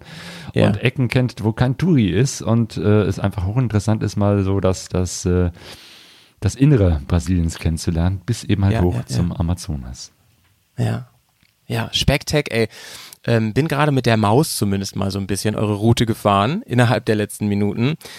Ähm, ist es was, was du, du äh, ne, ich frage ja immer so ein bisschen aus der, aus der Hörer. Genau, aber es ist, glaube ich, ganz äh, sinnvoll, da mal so eine Karte zur Hand zu nehmen. Und äh, wir wollen natürlich auch äh, daraus einen Vortrag machen und ja, ich muss mal wieder einen Kaffee trinken hier. Ja, aber echt mal. Und, Sind die nicht zum ähm, Spaß, ne? Äh, kleine Seitengeschichte äh, beim Vortrag oder auch wenn du auf der Webseite mal zeigst, wo, wo ist man überall lang gefahren, nimm, muss man ja irgendwie eine Karte haben, die man zeigt. Ja. Und du darfst ja eigentlich keine Karte einfach so nehmen und veröffentlichen. Auch nicht auf Fotos. Also die, die Kartenverlage sind da sehr, sehr streng. Ähm, du darfst jetzt nicht einfach irgendwie beim Vortrag oder auf deiner Webseite oder so äh, irgendwie eine, eine, eine Karte abfotografieren und da zeigen. Ähm, Und da diese Karten ja meistens auch nicht so spannend sind und ich gerade so alte Ja. Karten gerne mag, habe ich gedacht, ich kenne da äh, jemanden, die Katrin in Berlin und die macht so etwas Ja. beruflich, Karten zeichnen. Und die habe ich jetzt mal angesprochen, habe gesagt, hier, äh, wie ist denn das? Ähm, ich möchte eine legal eine Karte beim Vortrag zeigen und auch eine Webseite, wo um genau dieses, wie du sagst, ne, einfach mal Ja. so entlang zu sagen, wir waren da und waren hier, weil das sind ja eben halt nicht nur große Städten, sondern teilweise auch ganz kleine Straßen, um das mal alles so einzuzeichnen. Und die hat gesagt, ja, ich, ich kann dir eine zeichnen so und äh, Dafür werde ich jetzt mal nochmal die ganze Route einmal aufschreiben mit den ganzen Städten, wo wir waren. Ja, cool. Äh, und die Katrin wird die malen und dann, äh, oder zeichnen wahrscheinlich am Computer entwerfen und dann auch so ein bisschen, äh, bisschen so in dem Stil machen, dass es auch interessant aussieht. Und dann Mhm. werden wir unsere eigene Karte zeigen können. Das ist cool und ein, ein toller Tipp auch, das so zu machen. Finde ich, finde ich mega spannend, auch zum Beispiel, wenn man jetzt irgendwie auch nur einen Blog schreibt oder sowas, Ja. ne? Und da immer, immer sowas schön zeigen kann. Ja. Jo. Sehr guter Tipp. Genau. Ja. Wer es ja richtig cool auch gemacht hat, ist Leaving Home Funktion. Ja. Äh, diese Ural-Künstler, die ja unterwegs sind, äh, waren auf ihrer Reise. Als die einen Film gemacht haben, hatten, standen die vor demselben Problem. Ähm, da wollten sie auch eine Karte zeigen, wo sie lang gefahren sind, diesen Kinofilm, in 972 Breakdowns äh, auf dem Weg nach New York.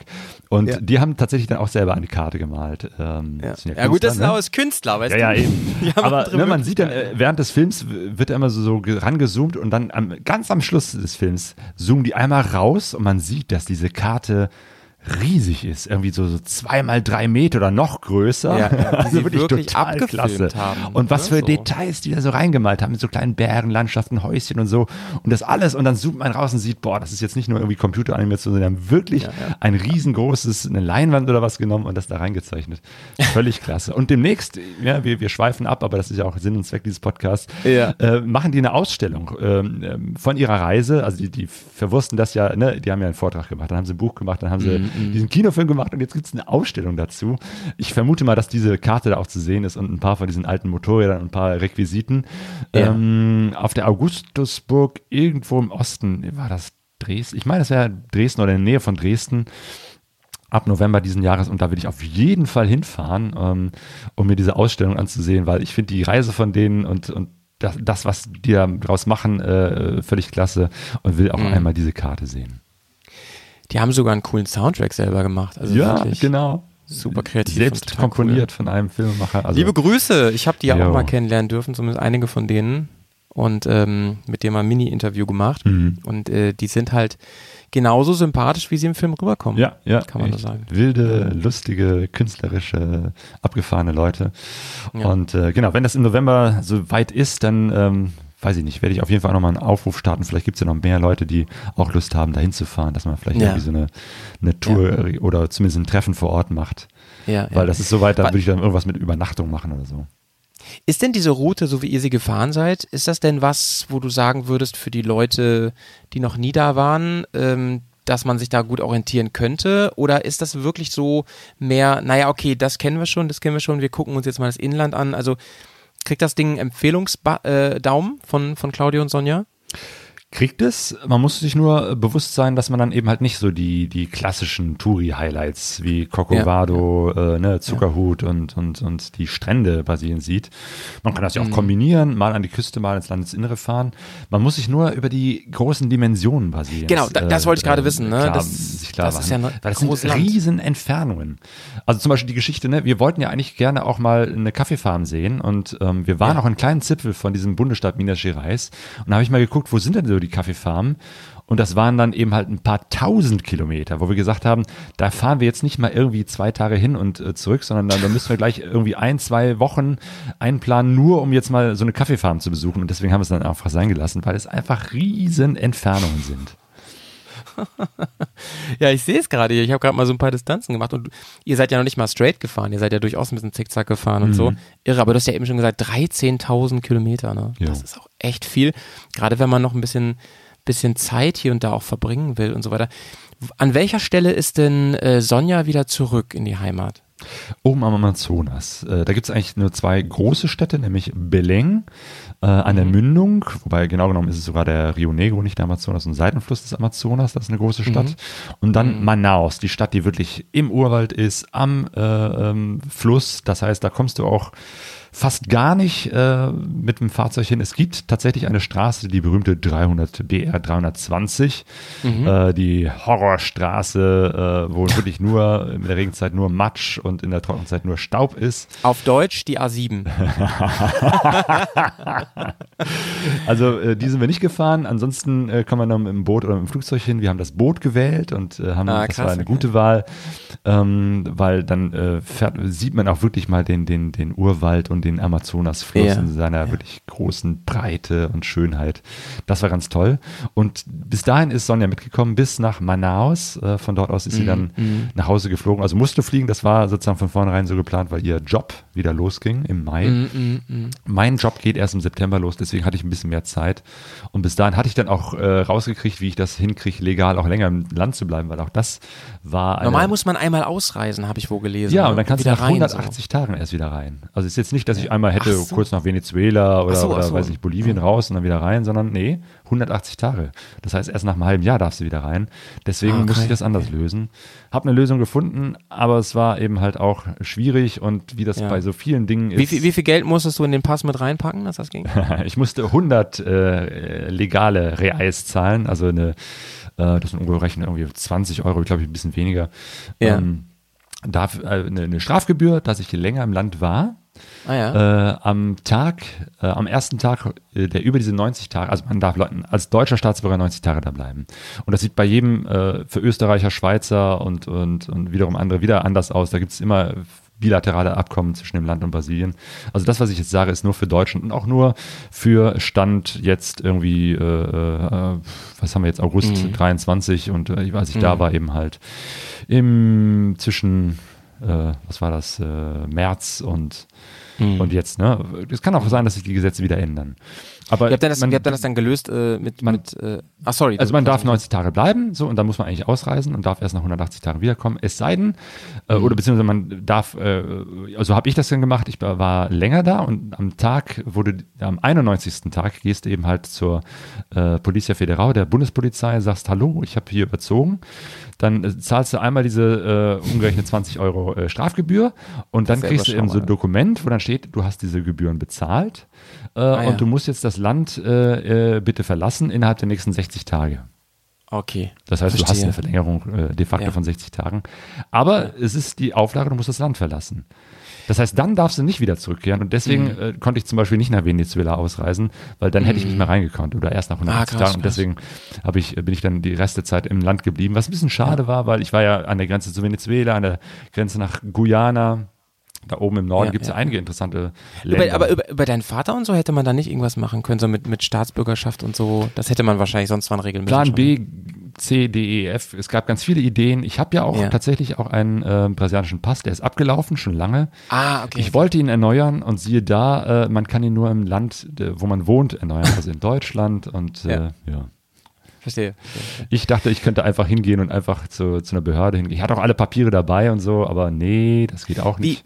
Wie entspannt lief das denn dann, als, als äh, Sonja dich verlassen hat nach Deutschland? Wie lief das dann entspannt mit dem Verkauf des Motorrads? War das, war das easy? Habt ihr einfach ein Schild drangehangen oder so? Oder kanntet ihr schon wen? Ja, das, äh, wir kannten schon wen und äh, das, das ist eben halt der große Vorteil. Ähm, Wobei es auch nicht so schwer ist, Menschen vor Ort kennenzulernen. Ne? Aber dadurch, dass ich eben halt äh, Kontakte hatte und habe und äh, Portugiesisch spreche, Ja.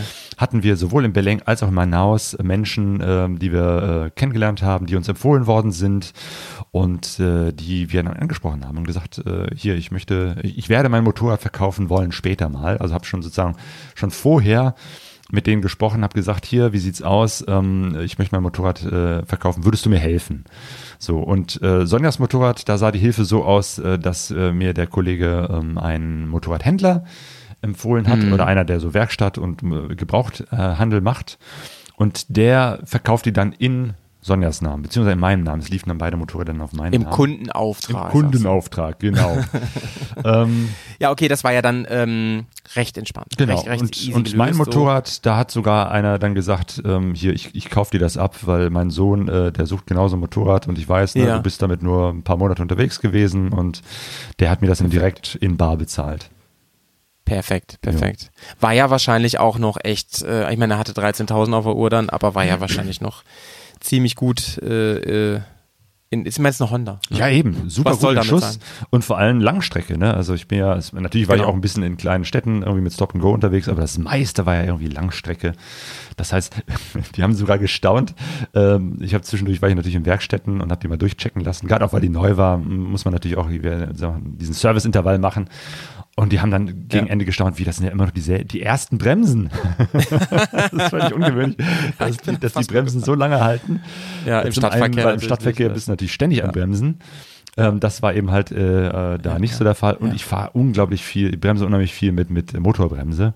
Ja. Also ich, ich nutze die Bremse gar nicht so viel. Und ja, Mhm. klar, das kannst du natürlich im Stadtverkehr nicht machen, aber irgendwie gerade auf langen Strecken, wo du weit in die Mhm. Ferne gucken kannst und weißt, okay, da vorne fahre ich langsamer, Mhm. dann klappt das sehr gut mit der Motorbremse. Nun war das ja nicht das erste Mal, dass du dann, also dass du alleine unterwegs warst, irgendwo weit weg von zu Hause. Ähm, wie war das für dich, aber dann trotzdem deine Reisepartnerin zu verlieren an der Stelle und alleine weiterzufahren? Ähm, wie hat sich das angefühlt? Ja, nicht gut. Also das äh, hat mich dann doch äh, sehr erstaunt, wie mich das runtergezogen hat. Das lag vielleicht auch daran, dass es eben halt drei Monate sind. Und ich habe in vielen Interviews, die ich in meinem Podcast äh, gemacht habe, auch äh, oft gehört von Leuten, die so Weltreisen machen und so, dass nach drei oder vier Monaten irgendwann so ein Sättigungspunkt kommt. Äh, und an Ja, der ja, Stelle genau. waren wir beide auch so. Äh, Wir haben, waren beide so äh, fertig, genervt, erschöpft und ich mal jetzt nicht nur körperlich, sondern vor allem eben halt auch mental erschöpft, dass man sagt, Ja, ja, ja, ach jetzt weiterfahren, noch was sehen, noch eine Stadt, noch ein neues irgendwie, nee, komm, irgendwie jetzt Aber es langsam ist witzig. Claudio, dass das ein Phänomen ist, was so viele auch bestätigen. Ne? Ich erinnere mich, als ich mit deinen Freunden und, und Kollegen vom Lagerfeuer mal darüber gesprochen habe, die ja alle schon viel Kontakt hatten, auch mit, mit Leuten, die lange und viel unterwegs waren. Einer, ich weiß nicht mehr, wer es war, hatte mir da auch erzählt, also was, was sich wirklich durchzieht, ist so Leute, die über drei Jahre unterwegs sind, ne? Da, das verändert dich so krass, meinten die. Und das, das, da- wir reden hier nicht von einer Person, sondern wir reden von vielen, die das Mhm. gemacht haben. Das finde ich Ja. spannend irgendwie, ähm, dass das irgendwas mit dem Menschen zu machen scheint. Ja. Ne? Drei Monate scheint so ein erster wichtiger Punkt zu Mhm. sein, ne? sagst du gerade. Ja. Ja. Wie bist du damit, damit umgegangen? Ähm, das Beste ist dann äh, weiterfahren, habe ich so für mich gemerkt. Ich wollte auch unbedingt weiterfahren, weil ich war in Manaus und diese Stadt ist halt auch, boah, jetzt so schön ist sie nicht und so viel machen kann Ja. man da halt auch nicht. Ich musste aber noch da bleiben, weil ich noch den äh, Motorradverkauf und noch ein paar andere Dinge erledigen musste. Ähm, aber mir war klar, ich muss so schnell wie möglich wieder auf den Bock und wieder rausfahren aus der großen Stadt und wieder unterwegs sein. Also das Unterwegssein hat mir dann wieder geholfen. Das war auf jeden Fall gut. Ähm, aber einfach nur rumhängen in der Stadt, wo es permanent äh, über 30 Grad hat, so knapp über 30, ähm, wo es ständig heiß ist, wo es eine unheimliche Luftfeuchtigkeit Ja. hat, ne? Regenwald drumherum. Ähm, und du eigentlich ständig am Schwitzen bist, ähm, wo es auch nichts viel Schönes gibt, wo man auch nicht zu Fuß langgehen will. Also zum einen, weil da eh kaum jemand zu Fuß ist. Du läufst fünf Meter bis am Schwitzen und denkst, ah, wo gibt's ein ge- kal- kaltes Getränk oder wo kann ich irgendwie in eine Klimaanlage reingehen? Ja, ja. Wo man sich dann in ein Einkaufszentrum rettet, weil das halt über Klimaanlage und, und man kann sich da einfach hinsetzen. Kenn Kaffee ich auch von Reisen. Scheiße, ne? Das will ich nicht. Also von daher äh, ist die Therapie dann irgendwie weiterfahren gewesen und es war gut, als ich dann irgendwie alles erledigt hatte, was ich erledigen wollte. Dann nach ein paar Tagen bin ich dann weiter Richtung Norden gefahren, eben halt bis zur Grenze nach Venezuela. Hab Ja. dann auch wieder andere Motorradfahrer getroffen und war dann ein Stück wieder mit anderen Leuten unterwegs. Das war auf jeden Fall sehr, sehr gut. Da ging es mir dann auch wieder mental besser. Aber du hattest gefragt, erstmal ging es mir nicht gut, weil ich äh, auch Sonja vermisst habe. Gerade auch, ich weiß nicht, hätte ich die ganze Reise alleine gemacht, wäre es vielleicht auch ein anderes Gefühl gewesen, aber wenn man so lange, so intensiv zusammen unterwegs ist, äh, Sonja und ich, ähm, das, da hat mir die Sonja auch gefehlt. Auch dieses Wissen, die fährt jetzt dahin, wo ich eigentlich auch gerne wäre, zu Hause, wo die Ja. Fa- Familie und Freunde sind und ich bin hier und bleib noch länger. Also hätte ich es mir nicht so fest vorgenommen, ich hätte vielleicht auch fast gesagt, komm, ich breche jetzt ab, ich fahre nach Hause. Aber nee, das war gut, dass ich dann auch gesagt habe, nee, ich stehe das jetzt durch, ich halte das jetzt durch und äh, das war ja dann am Ende auch noch eine gute Fahrt. Und dann kam ja auch sogar noch mein Neffe vorbei. Ähm, und Genau. dann sind wir noch ein Stück zusammengefahren. Also von Wie daher kam, wie kam auch das gut. denn eigentlich zustande? Das war ja nicht geplant, ne? Äh, doch, das war schon geplant, aber mit so einem Fragezeichen. Also wir haben am Anfang, ne, als wir so in der Familie erzählt haben, hey, wir fahren jetzt nach Brasilien, wir sind richtig lang unterwegs und wir sind im Amazonasgebiet, da hat Theo, äh, unser Neffe, gesagt, oh, das ist ja interessant und Amazonas, da würde ich auch gerne mal hinfahren. So, und dann haben wir mal gezeigt, so ein paar Fotos und Bilder und so ein Netz und dann haben wir gemerkt, boah, der hat, der hat ein ernsthaftes Interesse daran. Und dann haben wir gesagt, ja klar, komm, dann machen wir es so. Ähm, am, äh, leider konnte er nicht früher, weil er noch äh, Schule hatte, so und äh, wenn deine Schule aus ist, dann ähm, und dann haben wir gesehen, okay, das ist in dem Zeitraum nach diesen drei Monaten. Wenn es klappt, dass ich länger bleibe, es war klar, Sonja muss zurück, dann bleibe ich länger in dem Land ähm, und Ja. dann kommst du vorbei, Theo, und dann fahren wir zusammen. Allerdings musste ich dann vorher klären, kann ich auch wirklich länger bleiben. So, deswegen haben wir das sozusagen immer mit so einem offenen Fragezeichen gemacht und äh, gesagt, ne, buch den Flug jetzt noch nicht, sondern Ja, guck ja, erstmal, klappt das irgendwie mit der, mit der Verlängerung. Ähm, und äh, deswegen haben wir es auch nicht an die große Glocke gehängt. Und als dann ich so, habe ich ja immer wieder informiert äh, an verschiedenen Stellen, wie funktioniert das mit dem länger bleiben. Das ist ja auch nicht so, dass man es irgendwo nachlesen könnte, sondern gibt es tausend Menschen, die dir tausend verschiedene Informationen gibt. Und als dann klar war, ich kann länger bleiben, das klappt, dann haben wir mit äh, Theo Kontakt aufgenommen und gesagt, jo, es klappt, äh, äh, wie sieht's bei dir aus? Hast du immer noch Bock? Und dann haben wir noch äh, von der Ferne aus geguckt, hier, dass er äh, über Kleinanzeigen noch äh, Motorradklamotten kriegt und ne, was nimmt man mit und, und all diese Fragen ne, mit, mit Impfungen. Gerade im, im Norden Brasiliens ist ja auch gerade im Amazonasgebiet, sollte man ein paar Impfungen und Medikamente für Malaria mitnehmen. Haben das alles vorher abgecheckt online und dann hat das auch geklappt, dass er dann nach Manaus mit dem Flieger gekommen ist. Mhm. Und dann sind wir zusammen weitergefahren. Ey, jetzt, jetzt ähm, bin ich ja meistens auch mit anderen unterwegs, aber ich war natürlich auch schon allein unterwegs, auch schon ähm, mal ein paar Tage mehr. Und der Vorteil ist, finde ich immer, man lernt ja viel schneller Leute kennen. Locals, aber auch, auch Andersreisende und so viel. Man wird eher angesprochen, ne? Man, äh, finde ich, ist auch selbst immer ein bisschen lockerer da drin, dann Kontakt aufzunehmen. Und sei es, dass du da irgendwo stehst und eben gerade einen Kaffee trinkst oder so, ne? Und dann kommt an, das Motorrad ist sofort ein, ein Link, ne? Sofort Ja. eine Verbindungsstelle. Ähm, aber wie war das dann bei dir? Hat sich, hat sich diese Dynamik auch verändert dann unterwegs in der Zeit, wo du alleine, als du alleine warst und so? Ähm, mich würde mal interessieren, was hast du für Be Bekanntschaften gemacht, die vielleicht auch ungeplant waren? Vielleicht kannst du mal so eine Anekdote rausschmeißen. Ja. Ähm, also wir haben viele, auch Sonja und ich zusammen, viele Bekanntschaften gemacht, die nicht so geplant waren. Ähm, eine sehr ähm, witzige war, als, als wir noch zusammen unterwegs waren, aber ich glaube, das wäre mir genauso passiert oder vielleicht sogar noch eher, wie du sagst, ne, wenn man alleine unterwegs ist, wird man noch Ja. eher angesprochen. Ähm, aber die Brasilianer, die kennen ja nichts, die würden, glaube ich, auch zehn Leute ansprechen. Obwohl, weiß ich nicht. Ich, irgendwo haben wir mal im Süden Ja. auch so einen Pulk von, Ja. von äh, BMW-Fahrern gesehen. Das war wirklich so eine organisierte Tour, glaube ich, so. Und Ja. die Ja. waren da wirklich so 10, 12 Leute unterwegs. Ich glaube, das, das ist dann schon, ne, weil die, dann sitzt man sich auch zusammen an einen Tisch irgendwo in der Kneipe und dann ist, wenn da so eine große Gruppe ist, kommt man nicht so schnell an den Tisch und setzt sich dazu, aber Ja. ich glaube, wenn man Ja, so mit, zu zweit als Paar ist ja auch nochmal eine Geschichte, die man eher Leute äh, anspricht. Ähm, aber wie auch immer, auf jeden Fall, wir waren, wir, wir fuhren so und manchmal wird, oft wird man angesprochen, wenn man irgendwo steht, aber manchmal wird auch beim Fahren angesprochen. Und dann kamen dann tatsächlich so drei andere Motorradfahrer, die uns dann beim Fahren äh, angesprochen haben, so erstmal so nebenher fahren, hey, wo kommt ihr her? Und bla. Und als wir dann merken, hey, die sind gut drauf, ne, rechts ranfahren und erstmal checken und, und miteinander unterhalten. ja, ja. Und dann ähm, waren das eben halt auch, ah ja, und die haben dann auch, glaube ich, erst so langsam gecheckt, ah, das sind ja wirklich Reisende. Ne? Weil am Anfang denkt Ja. man, wir wären Brasilianer, weil wir auch brasilianische Kennzeichen haben. Äh, und haben dann so nach und nach gemerkt, ach, das sind ja Ausländer und oh, die machen ja eine große Reise, die sind ja nicht nur hier kurz fürs Wochenende unterwegs und irgendwie, Ja. ne, man wurde sich immer sympathischer und dann war das kurz hinter Brasilia, also äh, irgendwo auf dem Lande, ähm, weil Brasilia, Hauptstadt, riesengroß, aber kaum bist du draußen, da ist ja drumherum nix, dann ist man schon wieder im, Ja. im, im Nix unterwegs und das war, und dann auch noch in den Bergen, das war so auf 1600 Meter, das ist schon für brasilianische Verhältnisse relativ hoch und vor allem angenehm kühl, nicht so Ja, heiß. ja, Ja, und da haben wir den äh, Rodrigo und seine Freunde äh, kennengelernt, die drei, äh, und äh, ja, die haben dann spontan gesagt, hey, hier, äh, ich äh, habe hier so, ein- so, ein- so ein Hof, wie kann man das nennen? So eine Art, so, so ein, ja, so Gästehaushof, den sie zum Campingplatz äh, umfunktioniert haben, äh, hier in der Nähe. Und äh, wir haben da, da gibt's auch einen äh, Wasserfall und da können wir, die können wir uns mal so anschauen und wollte nicht mitkommen und hier und dann, ja, haben wir spontan gesagt, jo, kommen wir mit. Ja. Und äh, hatten echt äh, zwei wunderbare Tage mit, mit denen und äh, haben da irgendwie tatsächlich einen tollen Wasserfall gesehen der eben halt nicht so touristisch äh, bekannt war. Wir waren die einzigen da, haben da im Wasser gebadet, im glasklaren Wasser, äh, sind da Traumhaft, in ey. irgendwelchen Schluchten herumgeklettert. Dann waren wir auf diesem komischen Bauernhof, der irgendwie auch ganz wild aussah mit so äh, selbstgebasteltes Motorrad, was da so von oben herab von so einem Balkon hing und einer Schaufensterpuppe und einen alten Mercedes, der da rumhing. Also wirklich so alter VW-Bus, der so zu, zum Lager Ey, so wie man sich das vorstellt Ja. in so einem Film, ne? Ja, ja, also wirklich, war echt einfach zum Fotografieren auch toll und, und, und lustige Leute. Und da war da so eine Scheune, haben wir drin gegessen und haben dann da übernachtet und dann festgestellt, boah, auf 1600 Meter wird es ja richtig kalt. Und ich habe in der Hängematte übernachtet, gefroren.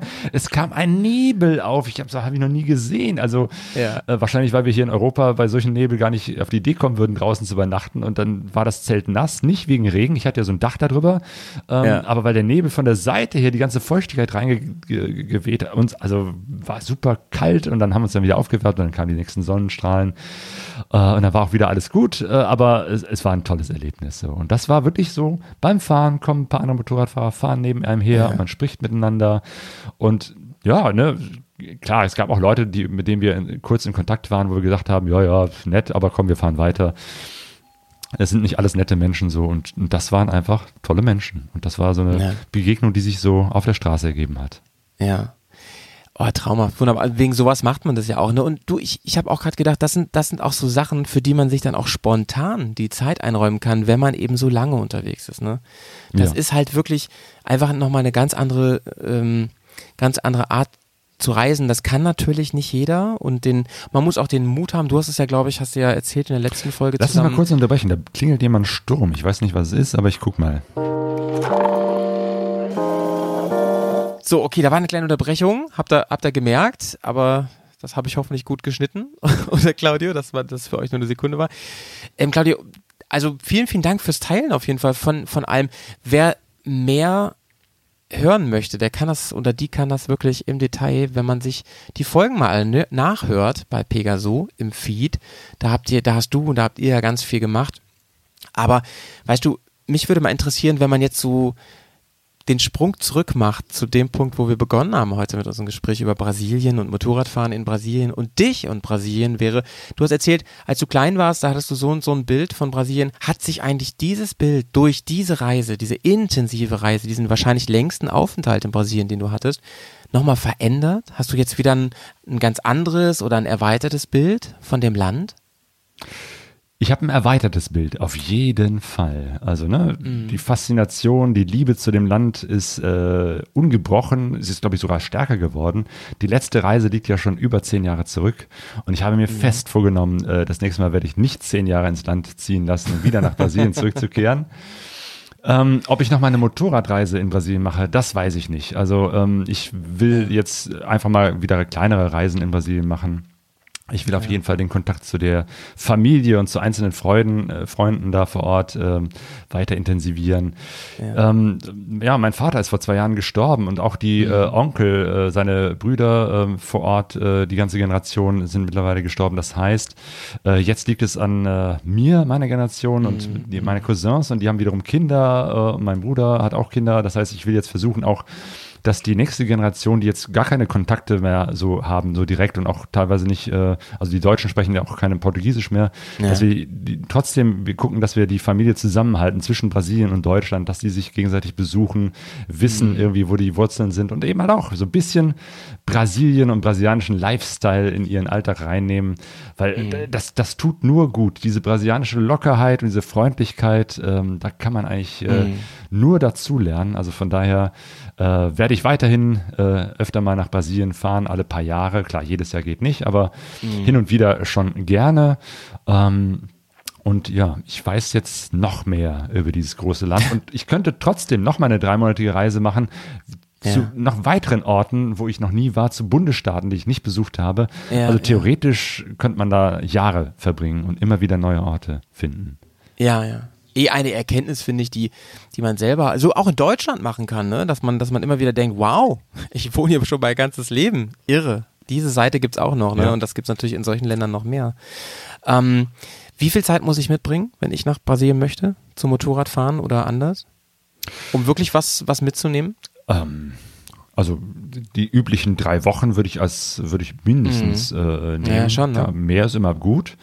Ähm, aber für eine Woche zum Beispiel würde ich sagen, lohnt es sich nicht, denn du musst äh, damit rechnen, wenn man in Brasilien ankommt äh, mit dem Flugzeug, äh, bist du erstmal ein, zwei Tage völlig äh, fertig. Jetlag, dies, das. ne? Jetlag, wir haben äh, fünf bis sechs Stunden um, um, äh, Zeitunterschied. Ja, Oder nee, ich ja. glaube, äh, je nach Sommer, Winterzeit nur vier, je nachdem, wo man ankommt. Wir waren, auch- sind auf verschiedene Zeitzonen, das war immer so witzig. Ähm, ähm, Manaus hat eine andere Zeitzone, weil es weiter im äh, Westen ist und äh, Belém im Osten. Das heißt immer, äh, da muss man unterschiedlich immer rechnen, wenn wir mit Deutschland, äh, weiß ich nicht, zum Beispiel telefonieren oder irgendwie was schicken oder so. Ähm, also war ein riesen Zeitunterschied und dann eben halt, äh, der Flug dauert mindestens zwölf Stunden, je nachdem, wo du bist und wie du bist. Ähm, bei mir hat der Rückflug 36 Stunden gedauert, weil ich lange Aufenthalte hatte, also schlechte Verbindungen. Und im Flugzeug äh, oder auf dem Flughafen schläfst du ja auch nicht so gut. Das heißt, egal, man, man ist immer völlig fertig, wenn man ankommt. Äh, Junge Leute stecken das, glaube ich, äh, besser weg. Ich habe gestaunt, wie Theo, wie fit der war, als er ankam. Aber ne, irgendwie aus dem Flugzeug aussteigen, aufs Motorrad setzen und losfahren ist, glaube ich, eher nicht so. Und natürlich auch der Temperaturunterschied. Gerade am Anfang im März, da war es hier noch eisekalt und dann bei 30 Grad ähm, äh, in São Paulo. Auch das ist nochmal ein Unterschied, wo man sich dran gewöhnen muss. Also von daher lieber ein paar Tage erstmal, zwei, drei Tage nix einplanen, erstmal nur ein bisschen unterwegs sein, bisschen und zu Fuß oder auch mal eine kleine Runde, aber jetzt nicht planen, dass man am ersten oder zweiten Tag schon direkt Strecke macht. Ja.